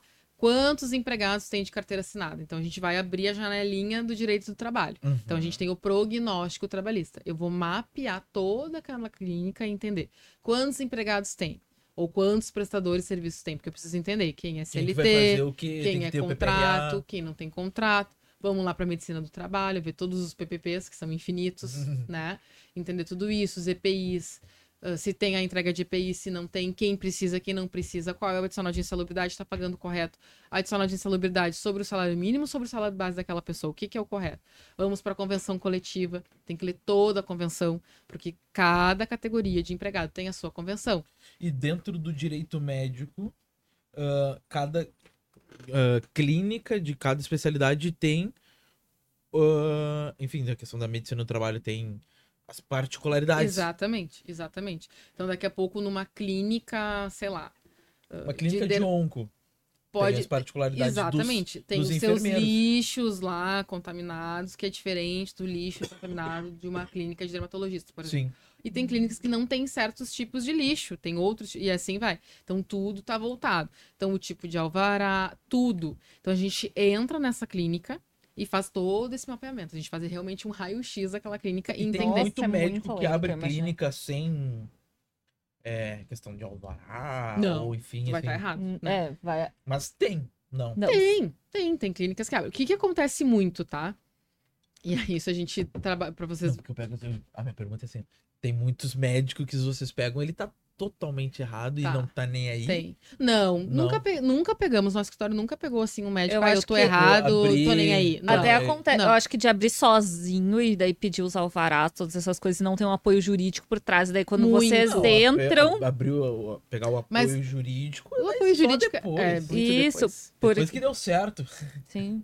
Porque, Porque daí assim, tu... tu... tem tanto custo, por que, que tu vai gastar com um advogado para te ajudar? Ah, vamos tentar aqui. Aí fala com um, fala com outro, né? Pede opinião para um. E quem faz muito esse papel é o computador, né?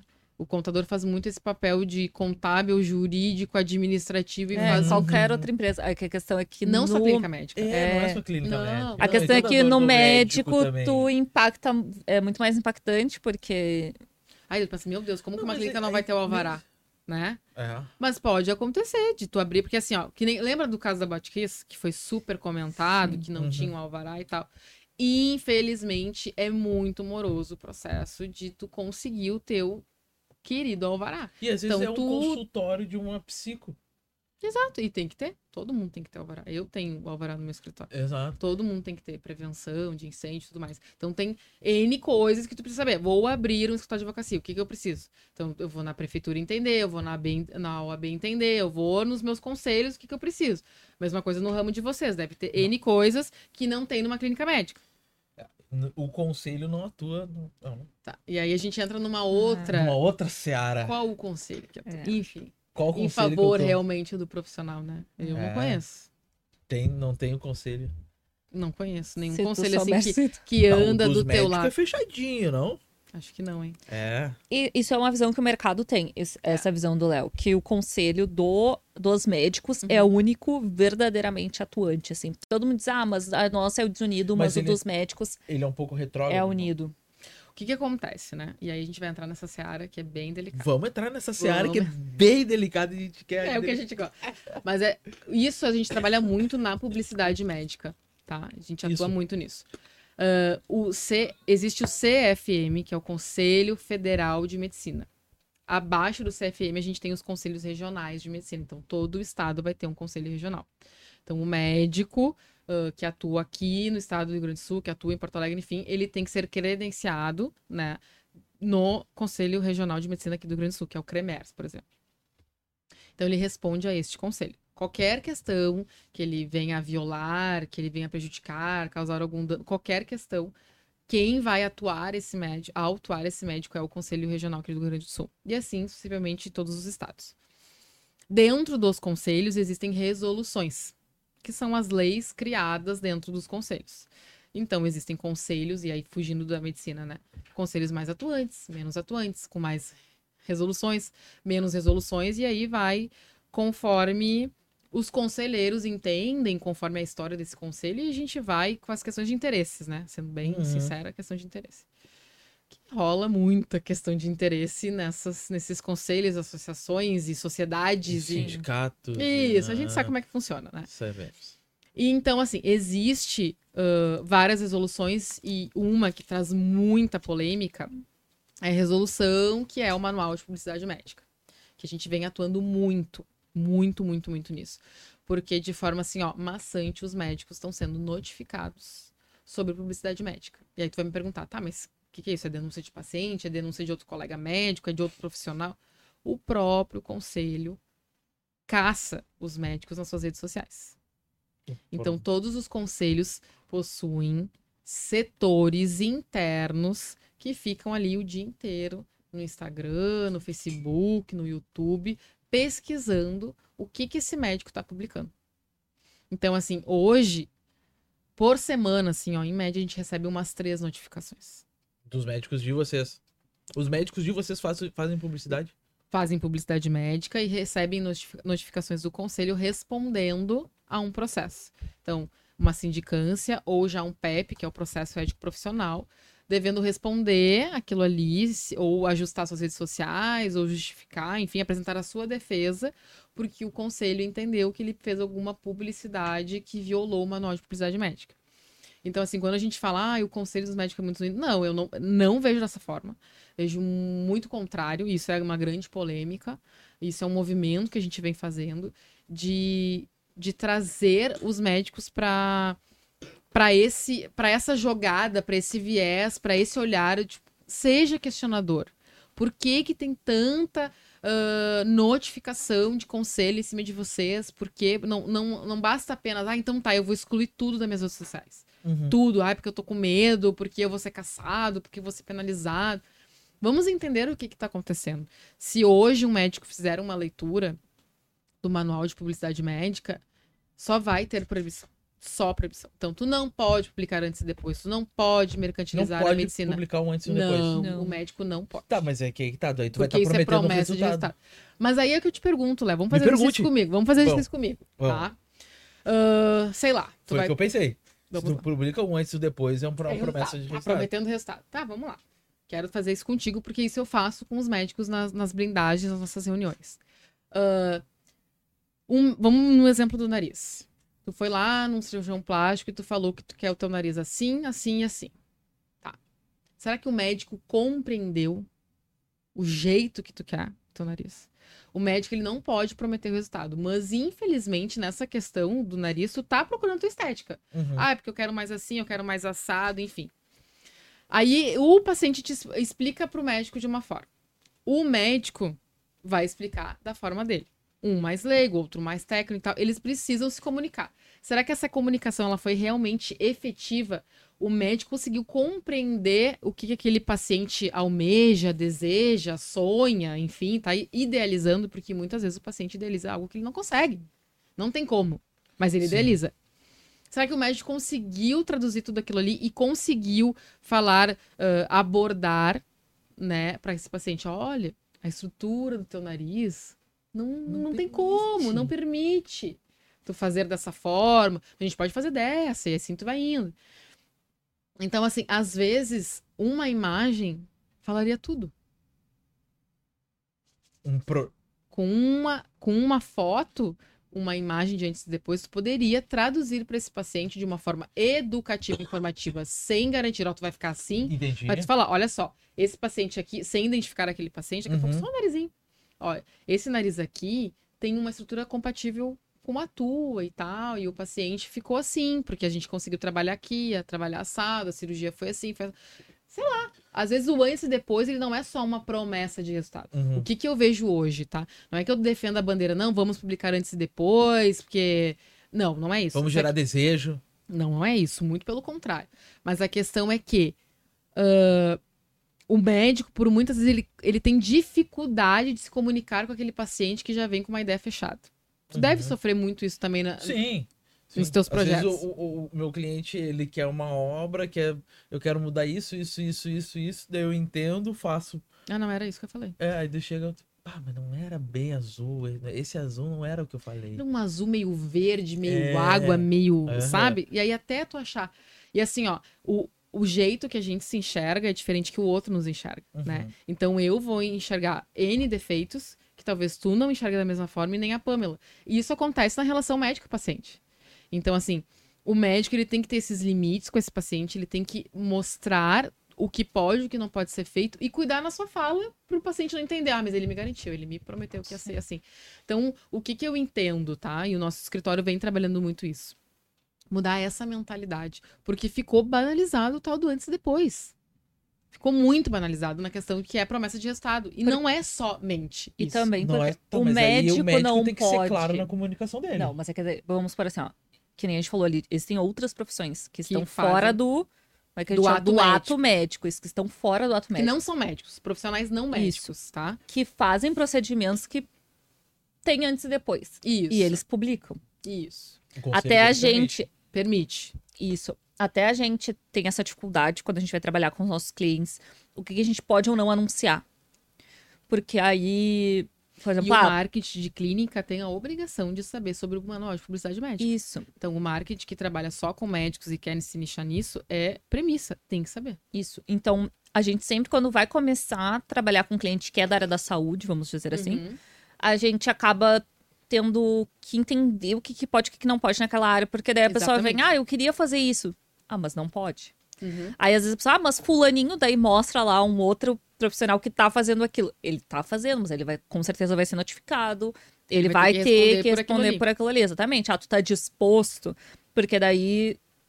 Daí fica também. Que a gente entra num outro. Uhum. O, o, quanto a gente é responsável também Exato. por permitir aquilo Sim. ou não né? É assumir riscos com os teus clientes. Exatamente. A gente faz muito isso. Olha, tu tem o caminho A, o caminho B. Tá, eu vou te dar esses dois caminhos, tu vai saber as consequências disso e nós vamos assumir juntos os riscos e as consequências. Isso eu acho bacana. Isso. Tá? Isso eu acho que é o interessante da tua relação com, com o teu cliente. E se ele quer. Ah, eu, Eu quero correr esse risco porque uh, é fundamental para mim hoje, o momento que eu estou vivendo, e lá na frente eu vejo, ok. Então vamos tentar uh, nos blindar em relação a isso, já precaver todos os riscos, porque tu vai seguir esse caminho. E a gente está numa era de educação, né? Em que as redes sociais, uhum. tudo é voltado para educação. Marketing, de forma geral, a primeira coisa que a gente diz para os clientes é educar, ensinar o teu cliente, né? O teu paciente, a chegar para ti já meio pronto, assim, né? uhum. né? Porque as pessoas vão procurar no Google, Mas vão procurar um diagnóstico, e vão no procurar. Instagram, tu vai direto. Infelizmente, ou felizmente, eu não sei, eu não sei se é bom ou ruim, mas tudo tu procura. Antes tinha né, a, a Listel, as listas Isso. amarelas, tá? Hoje é tudo o Instagram, muito mais do que o Google, do que um site. Tu não vai, eu pelo, pelo menos não procuro em site, eu vou direto no Instagram. Isso, Sim. porque ele virou um buscador. Não, é que, por, ó, por exemplo, assim, nessa questão da publicidade médica, eu posso trazer, eu pensei num exemplo aqui, é, das, como é que é, ginecologistas. Tá. Ginecologistas têm muito alcance em, em, em Instagram. Uhum. Elas fazem publicidade?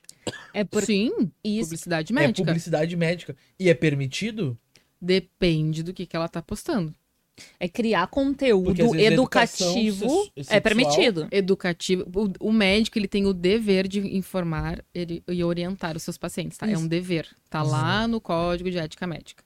O manual de publicidade médica, ele vai te dizer aquilo que tu pode e que tu não pode postar. Então, o que é mais falado é o antes e depois, não pode. Tecnologias, tá? Tu vai todo mundo quer ir na melhor clínica, com maiores tecnologias, que vai levantar aqui, ali, vai fazer tudo, uh, né, com os procedimentos minimamente invasivos, que também é uma outra polêmica que tem no meio médico. E aí, o médico que. Gente, os equipamentos médicos são fortunas. Fortunas. Então, por óbvio que tu vai comprar tu quer demonstrar. Que nesse microfone Sim. aqui. Tá? Eu não sei se é o melhor, se é o pior, enfim. Mas ele tem um valor agregado. Uhum. Por óbvio, tu que adquiriu isso aqui, tu vai querer demonstrar. Sim, a minha clínica tem esse equipamento que faz isso. Então tu vai lá nas tuas redes sociais e vai falar, ó, um, a minha clínica tem esse equipamento que levanta bumbum, que minimiza celulite, que tira celulite, que faz o. explode faz o 3D da tua face. Exatamente. Tu quer demonstrar isso, porque isso agrega valor por Sim. óbvio, ao teu serviço. E a tua medicina, isso é óbvio. Um médico que atua com tecnologia e sem tecnologia, ele vai trabalhar de uma forma diferente. Uhum. Todo mundo. Se tu tem um programinha X e a Pama tem um programinha Y, para fazer a mesma coisa, quem tiver o melhor, melhor programa vai conseguir alcançar muito mais. Não sei se resultado, mas uma informação, uma comunicação, ou um falso resultado para aquele cliente, isso é certo. Porque também não adianta ter muitas tecnologias e não ter a capacidade de guiar aquela tecnologia. Tem tudo isso. Mas e a gente faz diferença. Mas aí é um problema do médico. Exatamente. Mas aí faz diferença. Ah, tu quer estar tá na clínica mais atualizado. Como é que tu vai saber se ele não mostrar? Se ele não mostrar. E no manual diz que tu não pode. Então tu tem que entender o manual, entender de publicidade médica, ler mil vezes aquilo ali até tu entender como que tu vai jogar aquilo ali. Tem então, que ter uma então interpretaçãozinha de português. Também. E aí a gente junta jurídico. o médico, a gente junta a nossa blindagem e a gente faz reuniões com o marketing. Se o médico já tem um marketing terceirizado, a gente fala. É o momento de pensar fora da caixa. Sim, Se tu, tu tá acostumado que... a só fazer o antes e depois pro teu médico, sinto te dizer. Parou. Parou. Ai, mas é isso que atrai. Mas não, olha só. Nunca me pegaram, nunca vieram. Agora, pode acontecer. Pode pegar. Quando o médico chega pra gente sem uma notificação do CRM no nosso trabalho, ele vai com muito mais calma, o médico vai desapegando, porque o médico também não sabe. É muito marketing que diz, ai, a gente postou assim, deu engajamento, tal, atingiu. Não é isso? Sim, o marketing quer fazer a mídia que vai mais chamar atenção. Então, assim, eu sempre falo, cada, cada um do seu quadrado. Então, não, o claro. médico vai pensar de um jeito, o marketing dele vai pensar de um jeito, o jurídico dele vai pensar de um jeito. E neste momento a gente tem que unir uh, as formas de pensar. Vamos se unir. Então, olha só, marketing, tu vai ter que pensar fora da caixa. O antes e depois não dá. Mas uma foto de um paciente que tu não identifique aquele paciente e todo o teu comentário, a tua legenda, enfim, o teu post for explicativo, educativo, não vem problema nenhum. O que, que acontece hoje? É, tu bota o antes e depois, um do ladinho do outro, que isso para mim tá mais do que banalizado e chato. Uhum. Porque não é isso que vai me garantir que o médico é muito Sim. bom ou não naquilo ali, que vai me trazer segurança, né? Então, o antes e depois, ele, eu entendo que ele ficou penalizado justamente por isso, porque é, foi tanta postagem assim do médico e de tantos outros profissionais que tu agregou aquilo ali. Antes e depois, resultado. Resultado, resultado. É assim que vai ficar. Vamos explicar. Vamos explicar o porquê que ficou assim e não ficou de outro jeito. Como é que chegamos naquilo? Para que serve aquilo ali? Então, uhum. o médico ele tem o dever de explicar. Não só, ah, eu tenho a tecnologia X é a mais cara, é a que tá bombando agora, é lançamento, porque eu vi no congresso tal. Não. Não vai nessa linha. Marketing, vamos pensar diferente? Uhum. Vamos pensar em explorar essa tecnologia. Daqui a pouco tu não trabalha o nome, que também não pode trabalhar nome de produto, de medicamento, tecnologia. Então, assim, não vamos, não vamos falar o nome do equipamento. Vamos falar, falar para o que ele serve. Para que ele serve no que, que ele vai realmente. O que, que ele busca. Isso, uhum. como é que tu usa ele, às vezes. Exatamente. Então, eu vi um muito legal que é mostrando um. Depo... Era um dia de produção que ele fazia. Daí era com a pessoa. Vamos por aí, eu fui lá, fiz um procedimento. E daí eu vou fazer maquiagem, uhum. cabelo, uhum. tudo dentro do ambiente do consultório. E aí mostrava a pessoa produzida, ficava uhum. subentendido ali que a pessoa tinha feito um procedimento que aquele era o resultado. E daí usava uma descrição ali, né? Uhum. E aí no final aparecia o médico e a paciente, assim, do tipo, a paciente feliz, abraçando de alguma forma ali. Uh, isso eu entendo que não pode. Tá. E aí eu pensei, e daí eu fico muito na dúvida. A gente sempre fica na dúvida quando olha ali, né? Uhum. Então, tipo, ela não falou que foi um antes e depois, nem nada, mas ela fez uma produção uhum. e a pessoa se olhando como, tipo, uhum. tipo, tô realizado, sabe? Pelo, pela tua fala, eu entendo que não pode, mas isso tudo tem que analisar. Tem que analisar. Tem que analisar. E aí, a partir dessa análise, e aí, a partir de. E aí, trazendo muito o meu conhecimento do escritório, é conforme a nossa experiência, conforme que a gente lê mil vezes aquele manual, né? A gente faz. Aí vai ser a defesa do médico perante o seu próprio conselho. Uhum. De justificar. Olha, eu postei assim, porque não sabia, porque errei, porque era. né? Ou eu, eu postei assim porque entendo que dessa forma eu estou cumprindo meu dever de informação, de educação. Informação. Não estou no viés de mercantilização da medicina, da banalização da medicina. O CRM traz muito isso. Então, tu justificar. Uh, e a gente gosta muito de trabalhar a questão do questionamento. O William e eu, nós somos questionadores. Então, assim, eu as ah, nossas sim. defesas de questionar o conselho. Então, tá. Ok, tu tem um manual que só me diz não. Me ensina. Me ensina como faz.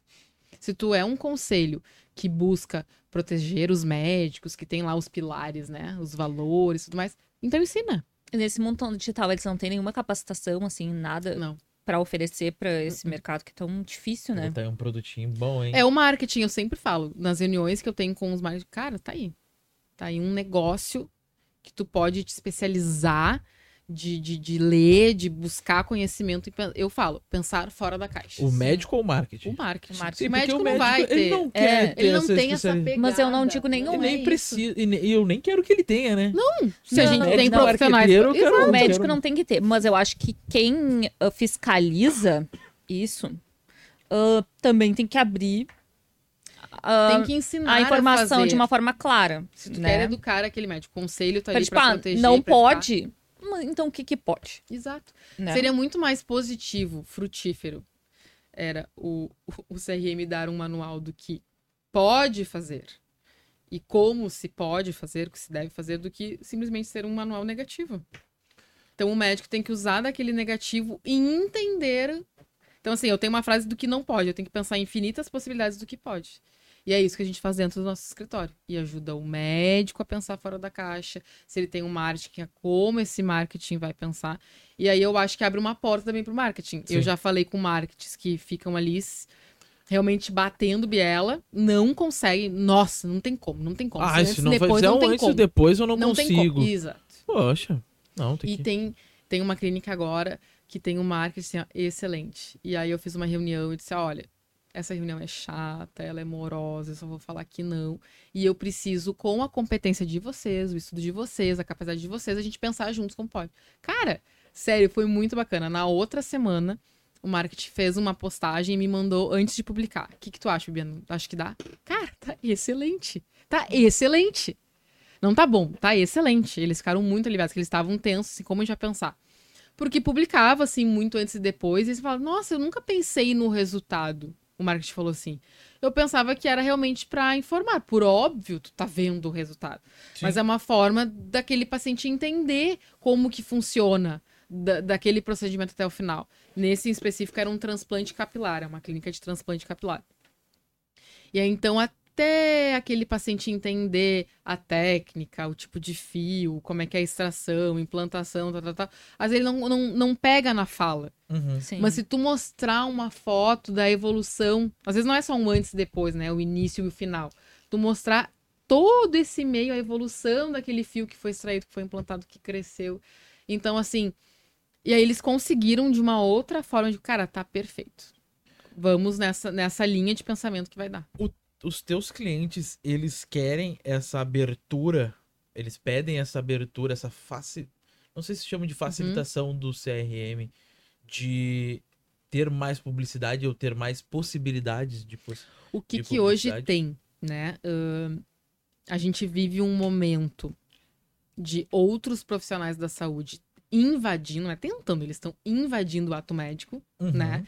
Que são atos que deveriam ser privativos do médico, porque assim, existem N faculdades, tá? É a mesma coisa eu, porque ah, eu fiz uma cadeira lá que falava de um cálculo que tem na engenharia. Pronto. Estou engenheiro. apta. Sou engenheiro. Sou engenheiro. Então, assim, hoje tem muito isso, tá? Então, existe, existe a faculdade de medicina, existem outras faculdades. Não estou trabalhando aqui que uma é melhor que a outra. Estou dizendo que são diferentes. São diferentes então, áreas. A graduação é diferente, a abordagem é diferente. Tudo é diferente. Uhum. Então, assim, o que o médico estuda, provavelmente o dentista não estuda. O enfermeiro não estuda. O biomédico não estuda. O design de interiores não estuda a mesma coisa que o arquiteto. Não. E por vezes teimam que sim. Que uhum. estão aptos para fazer um trabalho do outro. Né? Então, existe essa questão de capacitação mesmo, de, de, de tu aprender aquilo ali. E aí, às vezes, tu faz uma graduação e aí tu faz uma especialização e tá tudo certo. Ah, eu fiz uma, uma especialidade lá na área da medicina X, então tô, tô dentro da jogada. E não é assim. Então, existe a medicina, existem todos os profissionais que estão invadindo isso. E a gente tá vivendo, eu digo, já falei, ó, escreve aí. Em 5, 10 anos, tá? A gente vai ter. Hoje já tá vindo, mas daqui 5, 10 anos, pessoas mutiladas deformadas fisicamente e psicologicamente. A gente já tá tendo muito isso. Teve o caso do Naldo lá do nariz e tal? Não sei. Ele quase perdeu o ah. nariz. Ah. Isso é muito grave. Muito grave. Então, Ele assim. Fez um procedimento no nariz e quase perdeu. Com um profissional que não era médico. Que necrosou. Oh então, assim, é muito complexo. Joga nas redes depois, procura lá. Que tu vai Tu vai ver muitos Será casos. que não era mentira? Porque o Ronaldo não mentira. Ele adora uma coisinha. Ele mesmo então... fez. Não, mas é isso. A gente lida com especial. todas as profissões, né? A gente atende várias profissões e a área da saúde realmente é muito delicada uhum. na questão do marketing, mas também nessa questão de conflito. É um assunto que a gente sempre tem com nossos clientes. Uhum. E até quando a gente vai fazer reunião, assim, para conhecer o, né, as empresas, é isso de, tipo, o que, qual é teu, a gente sempre pergunta, qual é o teu serviço principal? Uhum. E muitas vezes a gente acaba questionando, tá, mas isso aqui, mas essa profissão faz isso, a tua também faz. Mas é que nem o marketing. E aí a gente fica ali brigando, tipo, né? Uh, e aí eles sempre comentam da briga, não, mas porque o meu conselho, isso aqui funciona assim, permite, não, né? permite, não permite. Não, Existe briga dos conselhos também, tá? O conselho de medicina com outros conselhos, do que pode, o que não pode. Existe a lei do ato médico, então tem vários conflitos, assim. Então, quando tu me perguntar, ah, mas os médicos pedem isso do conselho... É existe o que, que eu entendo que deveria ter? O conselho ter essa visão de que não adianta só caçar os médicos sobre essas publicidades e pegar o médico que fez o antes e depois, que não deveria. Vamos blindar esses médicos também. E eu entendo que a publicidade médica ela é uma questão de saúde pública. Uhum. Sim, Porque total. no momento que tu proíbe o médico de postar um antes e depois e falar das suas tecnologias e dos seus procedimentos, e tudo mais, e tu permite todos os outros profissionais que estão fazendo tudo isso, tu tá capacitando, tá dando uma. Tu tá deixando uma porta aberta. Sim, a pessoa Porque pode o paciente vai lá no Google. Exato. E o paciente vai lá, ah, eu vou no médico X. Ah, ele não postou nada, ele não me explica, ele não sei se ele tem a tecnologia, não sei como é que eu antes depois. Porque, gente, não é só resultado. Uh, se a gente for pensar como paciente, tu vai procurar. Eu quero isso. Porque, assim, às vezes, se o médico. Eu quero entender tá como falando, ele faz. Sim. E eu quero que a pessoa que tá falando, ela seja responsabilizada pelo que ela está falando. Né? Porque tem muita galera que põe no Google, estou com uma dor de Isso. cabeça. Putz, câncer. Sabe? Vai morrer. Tipo assim, vou morrer no mês que vem. Porque no Google tem as informações es- escritas. E daí tu vai pra um YouTube que tem um videozinho ali de cinco minutos que vai te explicar. E daqui a pouco o médico não pode fazer esse tipo de vídeo. Isso. Mas outros profissionais Outros- que não têm esse conhecimento, não têm essa capacidade, fazem. E aí tu vai aonde? Ah, como o médico não fala e esse profissional fala, E promete resultado? eu entendo que esse profissional sabe do que ele tá falando, ele sabe o que ele faz, então eu vou nesse. Então tu abre uma porta para tudo isso. Então eu entendo que deveria ter este movimento. E aí quando tu perguntar, ah, mas o conselho é unido, os médicos são porque unidos, não vejo pode- dessa forma. Tu pode brigar contra a publicidade dos demais, ou tu pode brigar pela. Não, vamos nós sair pra frente. Educar Porque, assim, a população, Isso aqui as já pessoas. tem que voltar mais. Né? Essa publicidade que as outras especialidades estão fazendo, tu não consegue Não. mais Tem que Não. proibir. a do médico. Não, agora que já que tá. Vamos permitir e como permitir. Isso é Tá, evolução não- do mercado. Ok, porque assim, o CRM levanta muito a questão da ba- banalização da medicina e a mercantilização. Então, o médico ele não pode atuar de uma forma que ele vai banalizar a medicina, porque a medicina trabalha é com realmente dinheiro. Eu Não, prefiro muito pelo- mais o médico dizendo como ele faz, quem é ele, como Uhum. ele chegou até lá, o que, quem é essa pessoa, do que propriamente explicando o procedimento ou mostrando um resultado. O médico, para tu entenderes, o médico ele não pode publicar que ele está em congresso, ele não pode publicar todos os cursos que ele faz. Nossa, cara. Ele não pode, ele pode ter N especialidades, ele não pode publicar mais de uma, ele não pode se dizer especialista mais de uma. Então, assim, tu pode ter um super médico, Uhum. Não- tu ser um super médico, mas não pode. É. Tu pode falar dentro do teu consultório. Ah, eu fui tudo isso, porque assim, existe muito congresso na área médica que eles buscam atualizações e tal. E aí, aí tu postar que tu tá num congresso lá na Itália, ah, não, é concorrência desleal. É autopromoção. Então tu não pode publicar. Mas todos os profissionais que fazem N congressos estão lá falando, falando. Aí tu vai aonde? Tu vai no médico que só vive em Porto Alegre, ali na, na caverninha dele, Sim. que tu acha que ele tá só ali, que ele não tá buscando mais informação e atualização. Ou tu vai num outro profissional que viaja pelo mundo inteiro buscando informação, tecnologia, inovações. Tu não sabe, tu não teve acesso, né? Sim. Tu o médico pode te escolher. apresentar tudo isso dentro do consultório, mas como é que tu vai chegar?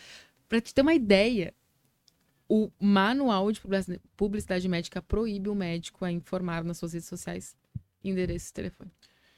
Como que tu vai chegar nesse médico se tu não sabe o endereço dele? e além do manual, o que que tu vê, assim, nessa questão das outras áreas com a especialização de internacionais, de institutos, Ah, tem. não muito. sei o que, que tu faz EAD, Ah, o ED é complicado. né? né? Eu acho que o, con- o E- pra mim, tá? Tipo, Na da minha visão. saúde, O EAD é sou- complicado em várias áreas, mas na área da saúde, o EAD eu acho que é mais, mais complexo. Mas tem muito, ãh, tem dentista dando aula para todos os profissionais possíveis e imagináveis. E, infelizmente, tem muitos médicos dando aula para esse, capacitando dentista, biomédico, abrindo toda uma porta, né? Porque daí existem médicos que realmente fogem ah, disso tudo que a gente vem falando aqui, disso tudo que a gente luta pela defesa do ato médico, e aí vão realmente pela mídia, pela ambição, pelo dinheiro, pela fama, e ok. Aí a gente vai ter isso em todas as profissões, certo? Sim. Então, não, não, não, não julgo isso, não detono que a gente tem em tudo, assim. Também, não é o meu trabalho, o meu trabalho não é, nossa, o médico é o melhor profissional, que categoria. Não, não é esse o meu trabalho. O meu trabalho é blindar esse médico, qualificar esse médico nas questões do direitos e deveres, o que, que ele pode, o que, que ele não pode. Para não viver sempre no medo, no receio. Assim como vocês Sim. fazem o marketing, orientam e buscam o melhor engajamento, o melhor horário, enfim, tem N coisas que é um mundo muito à parte, eu acho as redes sociais um mundo muito à parte. Tu busca sempre o teu melhor, esse é o nosso trabalho. Sim. É, mas assim, o que, que a gente busca também como marketing é uma coisa que eu muito pedia pra Pamela pra, pra supply. Ah, não importa, não interessa se, pelo menos ao meu ver, pra minha venda, eu não quero vender que eu fiz um piso no nível, com rejuntezinho alinhado. Não é isso que eu tô vendendo. E o médico também não tá vendendo o melhor resultado dele. O médico. Ele nem sério, deve, né? Nem deve. Mas, esse, Mas enfim. Não é o melhor marketing esse. O melhor marketing é tua capacidade, quem sou eu, o que, que eu tô fazendo. Eu prefiro e outros pacientes, mostrar. clientes irem divulgando o teu nome e automaticamente vão ver o resultado. Daqui a pouco o Léo fez o procedimento no nariz, nossa, mas é tão sutil. Eu acho que ele fez alguma coisa. Ficou tão bem. O uhum. que que tu fez? Ah, qual é o teu nome do teu médico? E pronto, é aquilo ali que basta. E aí tu vai, e aí tu procura, e tu vai te informar. Porque assim, ó. Tá, mas isso bastava, né? Hoje em dia, é, mas aí, digamos o assim, médico ele precisa também se vender, ele se precisa se posicionar. E ele, ele precisa, precisa como disso. se posicionar. Porque o médico está perdendo é, é, espaço. É a linha tênue, né? É, só que daí o médico está perdendo Exatamente. espaço para outros mercados, para outros profissionais. Isso. Só que a ideia que eu entendi aqui é que, por exemplo, no futuro, daqui 5, 10 anos, quem vai pagar a conta são os médicos. Porque eles vão virar, que nem ela falou ali, o mecânico. A oficina desses profissionais. Dos profissionais de agora. E, e isso, para mim, é muito sério. Muito sério. A gente recebe. Uh, mensagens, recebe e-mails, recebe contatos, a gente faz reuniões uh, de pacientes de outros profissionais. E aí chega muito através do médico, né? O médico fala assim, cara, chegou uma intercorrência aqui. Eu vou meter a mão nisso aqui. Pensa tu recebendo um, um, uma obra calculada errada, sei lá, me ajuda um teu exemplo, uma obra que tá ferrada. Uhum. Tu vai pensar ou vai mergulhar de cabeça? Não, eu vou consertar isso aqui. Mas até onde é a tua responsabilidade? Onde é que termina a daquele profissional e inicia a tua? Então, o uhum. médico também tem muito receio. Por isso que eu digo assim: é uma questão de saúde pública, as pessoas entenderem o que, que elas estão fazendo. Sim. As redes sociais é muito bom para vender, é muito bom para se comunicar, para se mostrar, para se posicionar, mas elas trazem a falsa ideia, a ilusão que todo mundo vive uma vida perfeita. Tu vê lá a barriguinha da fulaninha, não tem celulite no bumbum. Cara, ela é perfeita. Aí tu busca, e aquilo fica no teu inconsciente. Gente, a gente vive isso. Sim. A gente tem tanto conteúdo naquela rede social, naquele Instagram, uhum. que tu fica naquilo. Não, Ai, por que, que eu não sou perfeita que nem a Tu nem sabe a vida dela uhum. fora daquilo ali. Que não existe vida perfeita. Mas tu consome aquele conteúdo, tu vai consumindo aquele conteúdo, tu vai consumindo. E aí tu tu vive aquilo ali, tu idealiza aquilo ali e tu quer um resultado. E tu acaba jogando isso para aquele médico. Uhum. E não é assim. A vida não é assim. Não. Então, assim, as redes sociais, elas têm, os têm o benefício, mas também tem esse malefício. E o malefício é, é isso, assim, tu consumir algo que nem existe. Tu quer uma perfeição que não existe. Não existe. Tá, mas aí eu vou entrar. Temos tempo? Como é que tá de tempo? Temos, é que eu queria trocar de assunto, mas pode seguir. Eu posso fazer uma pergunta pode, pra Claro. Não sei se eu vou mudar de assunto. Tá. Anota aí depois, não esquece. A publicidade não... médica, ela. É, não, ela é, é genial. Não, tá. mas eu vou entrar, eu vou sair um pouco da publicidade e hum. eu vou entrar assim, ó. Uh, porque essas especialidades, essas outras áreas da saúde. Isso. Tá? Uh, tem certos procedimentos do ato médico que o médico ele quer que fique para ele. Né? Por questões de autoridade. E de mercado e de mercado. Não vamos ser hipócritas. Exato. Não, Só que aí que tá. Se, se o, a outra área da saúde hoje existe treinamentos, vai muito da pessoa, não é do, nem do profissional, da pessoa. Uh, que tu falou da, do meu exemplo da parte de da engenharia, tá? Uhum. Eu te digo assim, ó, com, com muita certeza. Se tu hoje quiser construir uma casa, tu tocar a obra, uhum. tu consegue. Porque tem vídeo na internet. Nossa. Só que tu vai despender um tempo para aprender isso aí. Entendeu? Mas vai. Mas de vai. jeito vai. Exato. Entendeu? Tu consegue fazer. Vai ter o estresse. Uh, vai, vai dar errado, vai ter que tu vai errar, tu é. vai demorar um pouco a mais, mais do o teu custo provavelmente vai ser bem maior entre os erros e acertos. Bom, vamos lá que tu vai economizar um vai tete a tete, tá? Uhum. Eu tenho amigo que já construiu tete a tete comigo, não é engenheiro na questão de custo. Só que o tempo dele, que ele dedicou uhum. para aquilo, é o meu trabalho. Eu uhum. sou pago para isso. Uhum. Ele tá deixando de receber. De trabalhar na, na questão dele, na Exato. profissão dele. Só que a questão isso da. É uma, é, isso é uma situação. Vai. Aí, só que assim, eu sou outro profissional da saúde e, eu, e tem essa especialização. Tem treinamento, uhum. treinamentos sérios. Uh, tem pessoas que vão orientar, tem cursos bons, uhum. realmente bons para fazer tais procedimentos. e eu vou lá e me especializo nisso. Uhum. Eu sou bom nisso também. Faça. Não é permitido fazer?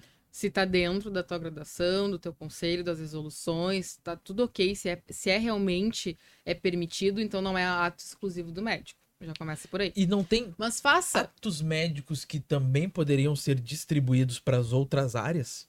para facilitar o acesso para as pessoas? Porque Acho... a medicina, assim, para entrar em medicina, passar a medicina, uhum, a graduação, uhum, uhum. é muito difícil. Para outras áreas que têm outros cursos, uh, é mais fácil. Então, às vezes, as pessoas elas vão estudar, uhum. né? E vão aprender sobre aquilo e vão se especializar Sim, daqui naquilo. a pouco aquela graduação que ela fez foi uma porta de entrada para a área da saúde, para conseguir chegar numa especialização e fazer aquele ato que ela tanto Isso. queria, mas ela Exato. não conseguiu a medicina e aí ela foi por outro caminho. É, eu entendo tudo isso, mas aqui a gente está falando de saúde, né? Então, assim, se a, a graduação de medicina é a única que vai capacitar esse profissional, tu encurtar o caminho no final Sim, tu, ao, ao, encurtar o caminho, tu já tá fazendo de uma forma errada. Você errada. já começou errado. Então é. demora um pouquinho o teu, o teu processo e chega lá onde tu realmente deseja, uhum. tá? O que que acontece muito em muitas profissões, tá? Não sei se eu vou responder a tua pergunta. Uh, não sou médica para saber o que, que poderia ser aberto uhum. para outras profissões. Não consigo te não responder isso, tá? Porque não sou médica. Mas juridicamente eu entendo que a gente tem as responsabilidades das profissões. O que acontece muito hoje, tá? É uh, profissional X que não é médico, tá? Uhum. Ele pode fazer procedimentos uh, da tua testa até aqui o teu, teu, o teu pescoço, aqui teu colo. Aí, o que, que diz na resolução? O que, que tu aprende na graduação? Que tu vai só aqui, tá? Aí ele já entende. Ah, mas se é aqui, então eu posso fazer uh, uma autoplastia, eu posso fazer uma rinoplastia, uhum. né? Uma bichectomia. E isso são atos médicos. Ah, não significa que tu tá apto para mexer nesta área, que tu pode fazer tudo nessa área. Uhum. Tá? Isso é um grande conflito que a gente tem com profissionais que são aptos para mexer só até é aqui. É que são profissionais tá? e as pessoas, Sim, né? ah, tá. Tá? Então, assim, aí existe capacitação para isso, curso para isso, especialização. E aí a gente entra num nicho e a gente acaba fugindo muito. E aí que eu concordo com o conselho quando ele fala, quando a gente entrando para isso, a gente banaliza a saúde. Uhum. Mercantiliza a medicina em si. Sim. Que já é muito. E abre porta só pro angariar, pro ter o dinheiro. Porque assim, ó. Uh, sei lá, entre fazer um tratamento de canal e fazer uma bichectomia, qual que tem o maior custo? e talvez em menos tempo, tá? Então, assim, é isso que a gente vai, vai vendo nessas outras áreas. Uhum. Ah, sou enfermeira, tá? Se eu der plantão, ficar lá, atender paciente assim, assim, assado, 12 horas, eu vou ganhar X, X salário, sei lá. Uhum. Mas se eu fizer uh, voltada agora para uma, enfer uma enfermagem estética, tá? Que existe isso, existe uhum. tudo isso. Cara. Eu só interpretei que não falei nada. nada. Uhum. Em uma hora eu vou ganhar. O que eu ganharia no mês inteiro. Imagina, gente. Então, assim, volto naquilo. Existe profissional e profissional, pessoas e pessoas, e a gente entra na ética, na moral, em tudo, no risco que tu quer é, correr. porque tem muito ética. Mas é que daí. Eu abri essa porta. Eu posso fazer.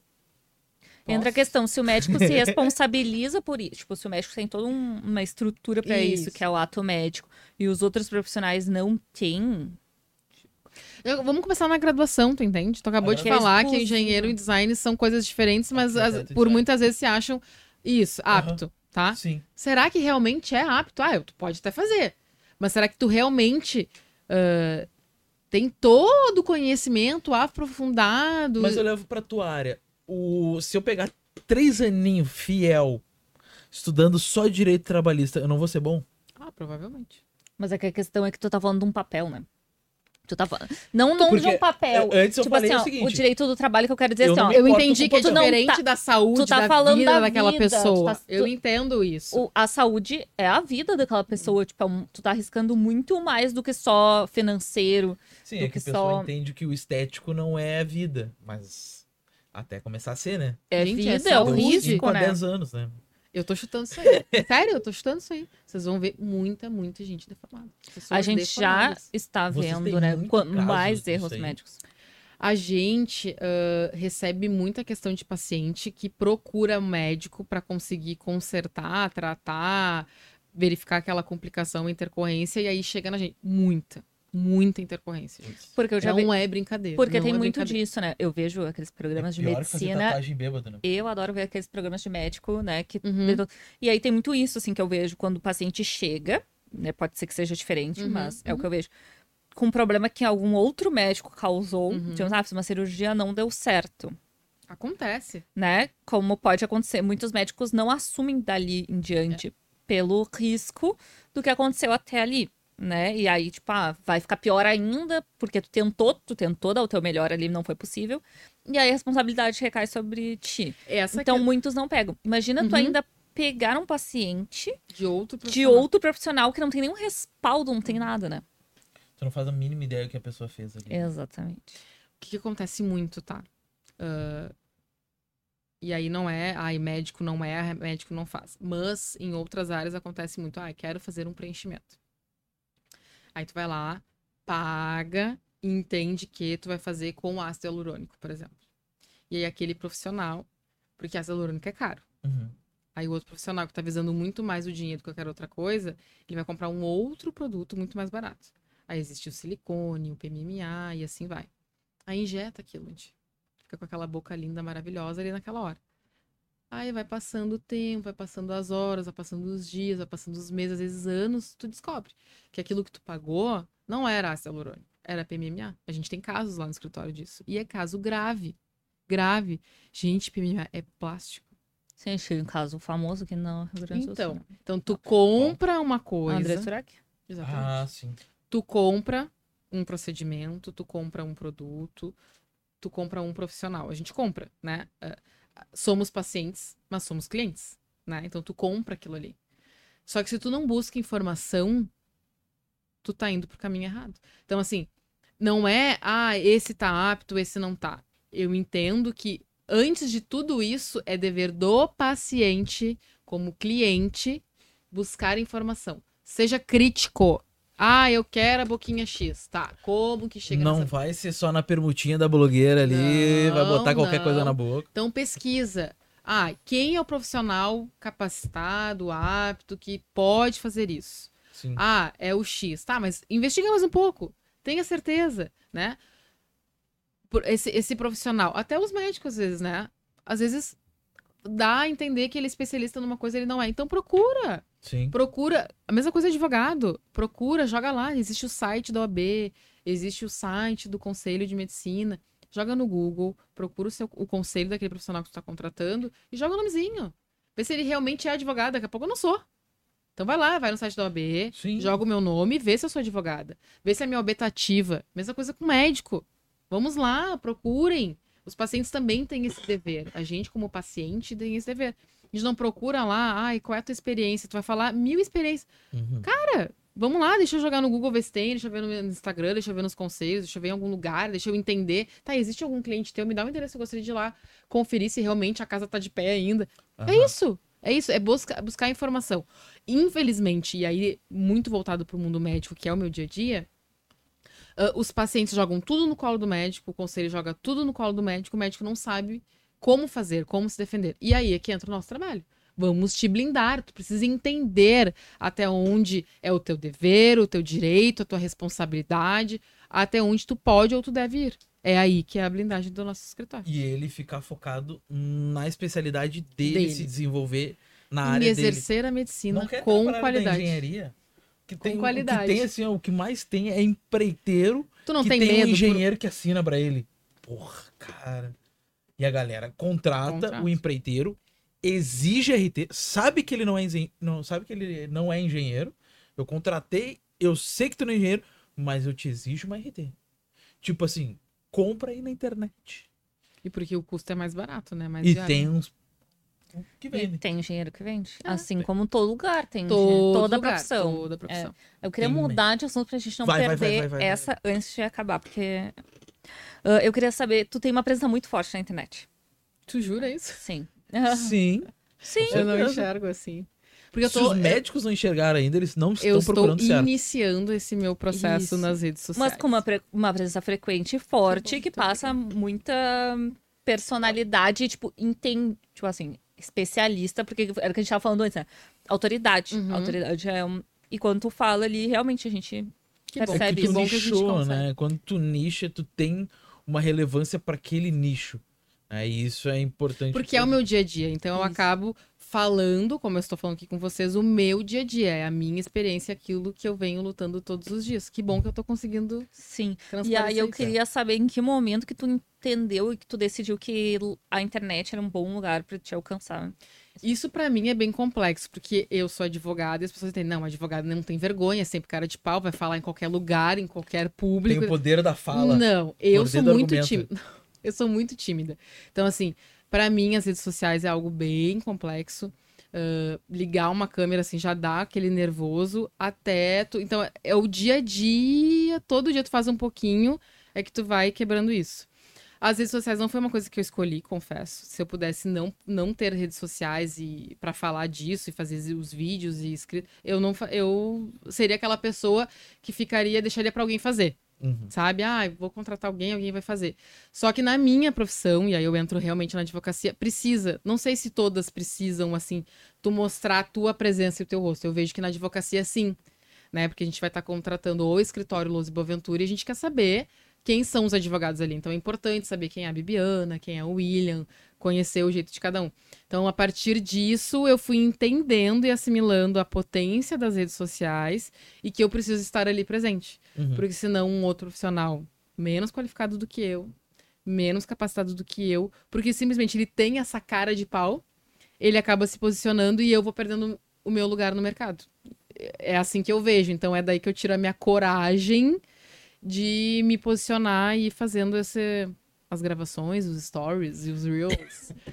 Porque As eu, caixinhas de pergunta. nossa, pra mim, assim, é um mundo. E eu venho fazendo de forma muito orgânica, né? Eu não tenho assim, nossa, qual é o meu melhor horário, meu melhor público.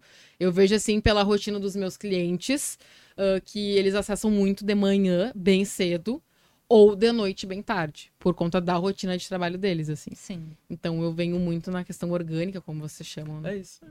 Não tem Até alguém eu- que fica escolhendo as fotinhos quando tu coloca lá do tipo, não, é a Laurinha. assim. Não, eu mesmo, eu É vou muito fazendo, vou fazendo, e aí vou indo. E a gente vai tendo o filtro, né? E, ó, o- os clientes vão vindo, vão surgindo, vão ficando, os seguidores, eu digo seguidores, vão ficando ou não. E assim a gente vai. Não, mas é que é, o advogado também tem muito dessa mesma questão do médico. Ele não pode postar algumas coisas, Não. né? Eu não posso citar número de processo, as partes, eu não posso publicar, por exemplo, uma sentença. Ah, tive uma sentença super favorável ao meu cliente, eu não posso publicar, que daí é autopromoção, é tem isso também. A gente tem o código, né, da advocacia que a gente também tem que seguir. Então, tudo a gente tem que cuidar o que, que a gente pode, o que a gente não pode publicar. É, mas isso, mas isso aí também não é uma coisa que vá engajar muito, né? Eu Muito prefiro auto- muito mais explicar o meu trabalho e os conceitos, né, daquilo que eu vou trabalhando. Ah, o que é uma publicidade médica, o que pode, o que não pode, o que é uma blindagem, o que é um prognóstico trabalhista, o que, que é o trabalho. Prefiro falar do meu trabalho e como eu atuo do que ficar mostrando esse tipo de resultado, entende? Uhum. Porque às vezes não é isso que ele quer saber, às vezes não vai nem entender. Se entender. publicar só uma sentença, pra quem não é da área do direito, nossa, Não o que, que, que, que esse juridiquês? Sim. Não vai entender nada. Então, ah, uma jurisprudência, não sabe nem o que é jurisprudência. Uhum. Então, assim, é complexo. Uma fotinha, uma selfie com uma sentença, um ok. tipo, Não dá, então Meu não é isso que vai produzir. Então é muito mais fácil eu trazer essa questão, esse viés muito mais educativo, informativo e mostrar meu dia a dia. Eu tento às vezes mostrar meu dia a dia, só que eu sou muito vergonha nessa questão, assim, mas é- o que eu mais tenho engajamento é quando eu faço um videozinho que eu boto o celular e fico eu lá peticionando e lendo e vejo o livro. Aquilo dá muito engajamento. Gente. Impressionante. Sempre que as pessoas E aí querem te ver gera atuando. um conteúdo Mas todo o conteúdo é Muita- assim, eu já te e a expliquei. né? galera não engaja. Quanto É mais isso. orgânico, melhor. Sabe, exatamente, sabe que isso pra mim, que eu sou uma pessoa assim, que eu não sou de, de- de publicar a minha vida, e a gente vê por isso que as blogueiras voam, né? Que elas publicam do dia à noite, né? Ah, eu no meu café, eu na minha academia. Gente, eu olho aquilo, pra quê? Pra E quê? é isso que as pessoas querem ver. Não sei se as pessoas querem ver. Eu não sei o que, que é. Eu não que sei que como Não é, é que ver. a novo programa de fofoca é os stories do Instagram. Fulana tomou café. Porque Fulana você- foi na academia. Ai, fulana hoje não foi na Não, academia. O que, que aconteceu? Daí a pessoa te manda mensagem. Faz tempo que tu não posta, hein? O é. que, que aconteceu? Tá tudo bem contigo? Gente. Mas quer ver? E isso a gente critica. Eu sou uma pessoa que critico muito as redes sociais. Mas eu vejo como a gente espera aquilo. Por exemplo, nas tuas redes sociais, eu sei certinho que todo dia de manhã ou tu vai estar tá no jiu-jitsu ou tu vai estar tá na academia. E eu já sei que tu vai postar. Aquele horário, se eu abrir Sim. meu Instagram, o Léo vai estar tá lá. lá. Cara, pra ti é uma coisa boba que tu faz. Mas como eu já sei que tu criou uma rotina, orgânica ou não, programada é um ou não, assim, eu já. Exato. e uma das premissas do marketing. Opa, não malhou. É, não, Léo, não tá, tá pago hoje. Uma das premissas do marketing é essa, tipo, é tu ter rituais, que nem, tipo, a Virgínia, que é super famosa. Isso. Ela vai Cara, dançar a musiquinha do marido dela todo dia. E, tipo, tu abre o Instagram 10 horas, tu sabe que ela tá lá dando Isso. um bom dia dela, que ela escreve um então, bom tipo, dia bem grande, é. e ela vai estar tá na dancinha da música então, mas são, silencia. São esses rituais, mas é que tem pessoas que esperam, por exemplo, ah, quem te acompanha não acha chato, Léo. Tu postar é. todo dia que tá na academia, pensa, putz, o Léo foi na academia, eu não fui. Uhum. Amanhã eu vou. Entendeu? Eu vou porque o Léo me motivou, ele foi, mesmo ele Isso. cansado, ele foi. E é. a gente tá aqui motivando a galera a gerar conteúdo de valor, de valor. por favor. Isso. Pessoa, com responsabilidade, né? pessoa... né? Eu ah, acho que isso é o ah, principal. É importante. Conteúdo de gente, valor e com responsabilidade. Quando a gente postar um conteúdinho de valor, por favor, curte ali, não precisa nem comentar, mas pelo menos fica até o final. fica final. até o final, é, exatamente. E até o final e é principal. É, é difícil, né? Tu, tu conseguir captar aquela pessoa que ela fica até o final do teu Reels lá, né? De 40 Sim. segundos. Tu já teve todo um trabalhão para encaixar algo em 40 segundos, 60 uhum. segundos. Aí a pessoa nos primeiros 10, pum. Pô. Sim, mas é que nem a gente tava conversando aqui com o GG no outro episódio. Ele é professor de dança, ele é educador físico. Daí ele falou: se eu postar uma dancinha de 15 segundos, engaja, porque a pessoa fica no looping ali. Uhum, uhum. Agora, postou uma coisa mais elaborada, um minuto de coreografia, já não funciona Só tão bem. realmente tá querendo consumir aquilo ali, né? Isso. Então, é, tipo. E aí tu tem que dosar um pouco também, entender o teu público, é isso. Por exemplo, o nosso conteúdo, o teu conteúdo é um pouco mais profundo. Então, uhum. tipo, não vai conseguir em 15 segundos fazer uma. falar sobre alguma coisa. Então, realmente, o público vai estar tá ali, vai estar tá consumindo aquilo que tu tá. Então, também não adianta querer exigir que a pessoa. E aí que a gente começa a trabalhar com os números. Ah, eu tenho X seguidores. Tá, mas. Todos aqueles Sim. realmente vão te trazer algum retorno. E aí eu falo também o retorno financeiro, porque a gente quer seguidores, mas a gente uhum. também quer contratos, né? Vamos Exato. fechar contratos. É por isso que a gente tá lá tá aqui, tá me consumindo, agora me chama pra eu te Isso, proteger. exatamente, porque foi o que tu falou, nem sempre a gente tem que as pessoas, ah, vocês estão aqui, tipo, eu não ligo pra estar, tá, uhum. tipo, online e tal, uhum. mostrando as coisas. Eu sei que é importante para mim, pro negócio e tudo uhum. mais, mas eu tenho dificuldade também. E aí o Léo também, né? A gente acaba se esforçando para fazer. Mas. E vai um tempo nisso, né? Isso. E aí. Vai muita energia. Ah, não, mas vocês é. vão lá, conversam com as pessoas. Como é que vocês conseguem? Porque a gente precisa, nosso trabalho não é algo ah. que é tipo. A gente é tá. prazeroso, é, é legal. Mas é o trabalho, né? Isso, não, e é tem trabalho, um é objetivo. e tem um objetivo no final, tipo, né? Ah, o objetivo uhum. é esse, então tu vai fazer que nem lá, conscientizar os médicos, trazer mais visibilidade para aquilo que a gente falou. Ah, nós somos a única empresa no Brasil que trabalha exclusivamente com isso. Então, quanto mais visibilidade tu trouxer para esse assunto, mais clientes tu vai ter, mais fácil vai ficar o teu trabalho também. É. Porque né, as coisas vão mudando, porque enquanto as pessoas não conhecem, as coisas não mudam. Sim, exatamente. Informação. É, mas é que aquela coisa assim, né? O, esse conteúdo que tu tá fazendo é sim para ensinar e educar os médicos e as clínicas, né? Ao mesmo tempo, se promover. Uhum. E o médico, ele também pode fazer isso. Né? E hoje Dentro é um... das suas peculiaridades e limitações por conta da área. Eu entendo que existe, cada área tem que tem, tem o seu limite, certo? Mas hoje a gente vive um cenário que o médico não pode nada, ele é caçado pelo seu conselho e todos os demais da área da saúde podem tudo Isso. ou quase tudo. Quando tu falou que os médicos recebiam notificações, eu pensei que fosse das outras áreas. Uhum. Eu pensei, tipo, que as denúncias eram de outras áreas. Vamos supor, ah, eu sei que o médico não passa lá, eu sou uhum. de um X, profissão X. Aí, ah, eu vejo que o médico tá fazendo, eu sei que ele não pode. Entendeu? ah, então vou lá tem, e denuncio. Tem, mas tem. não é a maioria que nem não, falou, né? Não é. Existe denúncia de paciente, existe, de médico contra médico, existe, de outros profissionais contra médico, existe. Mas hoje o grande número é o próprio conselho que faz essa busca ativa, buscando o que, que o médico tá errando nas suas redes sociais. Eu vou fazer um teste. Eu vou fazer uma fotinho minha num piso executado. Eu com meu piso. Eu com minha parede. Vai virar eu com meu reboco. Pra ver se dá engajamento. Porque só falar de construímos a sua casa dos sonhos. Olha aqui, é supply engenharia, somos engenheiros. Com segurança, com qualidade, é. com entrega. É, mas aí é aquilo, né? Daí... Nós temos um setor exclusivo para cuidar das obras, compra certa. Não engaja. É, mas aí o que que tu quer, né? O engajamento? Não. O cliente? Não. Eu quero o contrato fechado. Contratos. É, mas é que fazendo esse trabalho, uh, quando o cliente chega, ele já chega pronto. Porque se tu não fizesse essa, esse posicionamento, uhum. ia chegar para ti o paciente, é. o hospital, ou as outras áreas, e seria tentador fechar com eles. Porque às vezes é uma.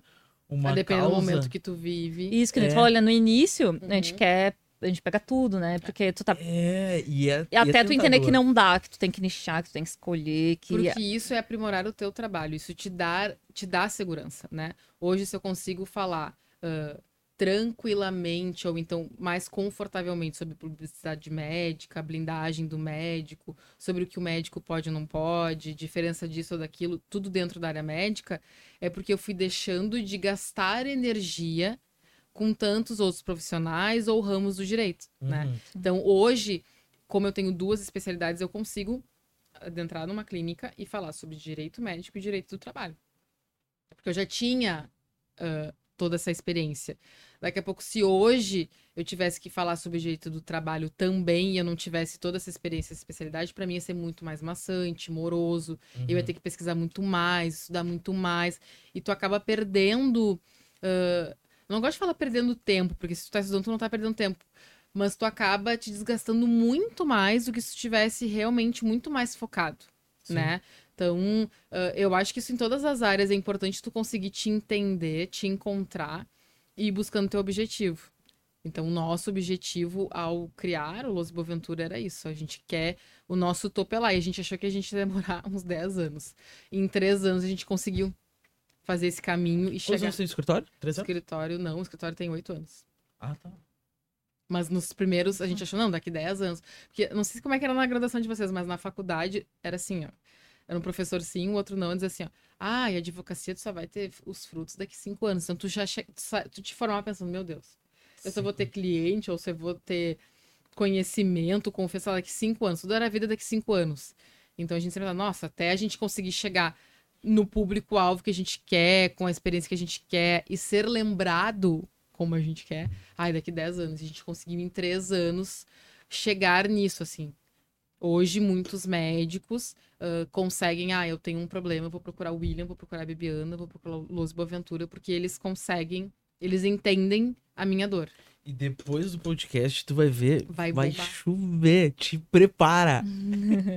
Uai, então, gente, finalizando então, Nossa, mais uma vez. Ai, foi muito legal. Gostou? Uhum. Bibi, gostou? Gostei, gostei. É legal. Deu pra falar né? bastante. Nossa, e é um bate-papo bem tranquilo, né? Gostei, é, gostei da experiência, muito obrigada. A gente vai na área do nosso convidado e ele fica e bem à vontade, vai falando bastante, vai gerar bastante cortezinhos. Vamos lá, precisar, o Felipe não vai precisar tratar tanto é, trabalho agora. Mas é o teleprompter, né? Eu sempre uhum. esqueço o nome desse negócio. É, teleprompter. Teleprompter para gravar os vídeos Isso. lá. É muito bom. Não, tudo que auxilia, né? Porque a gente não precisa ser bom em tudo. A gente precisa ser bom Exatamente. naquilo que a gente é. Se é boa advogada, tem que ser boa. E isso e o resto a gente vai construindo, é. Então eu queria tu podia olhar para aquela câmera ali e dar um recado para quem quiser te seguir, acompanhar o teu trabalho. Não precisa fazer nenhuma publicidade que não pode. bom, gente, foi um prazer estar aqui. Que bom que tu chegou até o final, escutou tudo. É, eu quis falar um pouco da minha história, do escritório, que é um escritório voltado para a área médica. Então, o, o, busquem isso, busquem informação, busquem profissionais qualificados que possam andar contigo. E um conselho assim que eu sempre gosto de falar e para quem está iniciando assim é não desista. Aguente o processo para chegar até o final, o teu objetivo. Não existe receita de bolo, não existe rede social perfeita, não existe nada uh, que, tu não, que tu não precise fazer com muito esforço, dedicação e muito foco no objetivo. E é isso. Até chegar no teu, no teu ideal e, e buscar realmente essa questão profissional e te sentir seguro e ser um bom profissional. E é isso. Para quem quiser achar vocês, onde é que é? É arroba Lose Boaventura ou então arroba Bibiana Boaventura. Então tá as redes sociais, todas as redes sociais vão estar aqui embaixo. Se quiser continuar acompanhando a gente, toda sexta-feira a gente tá aqui com um episódio novo. Até o próximo. Tchau. Tchau.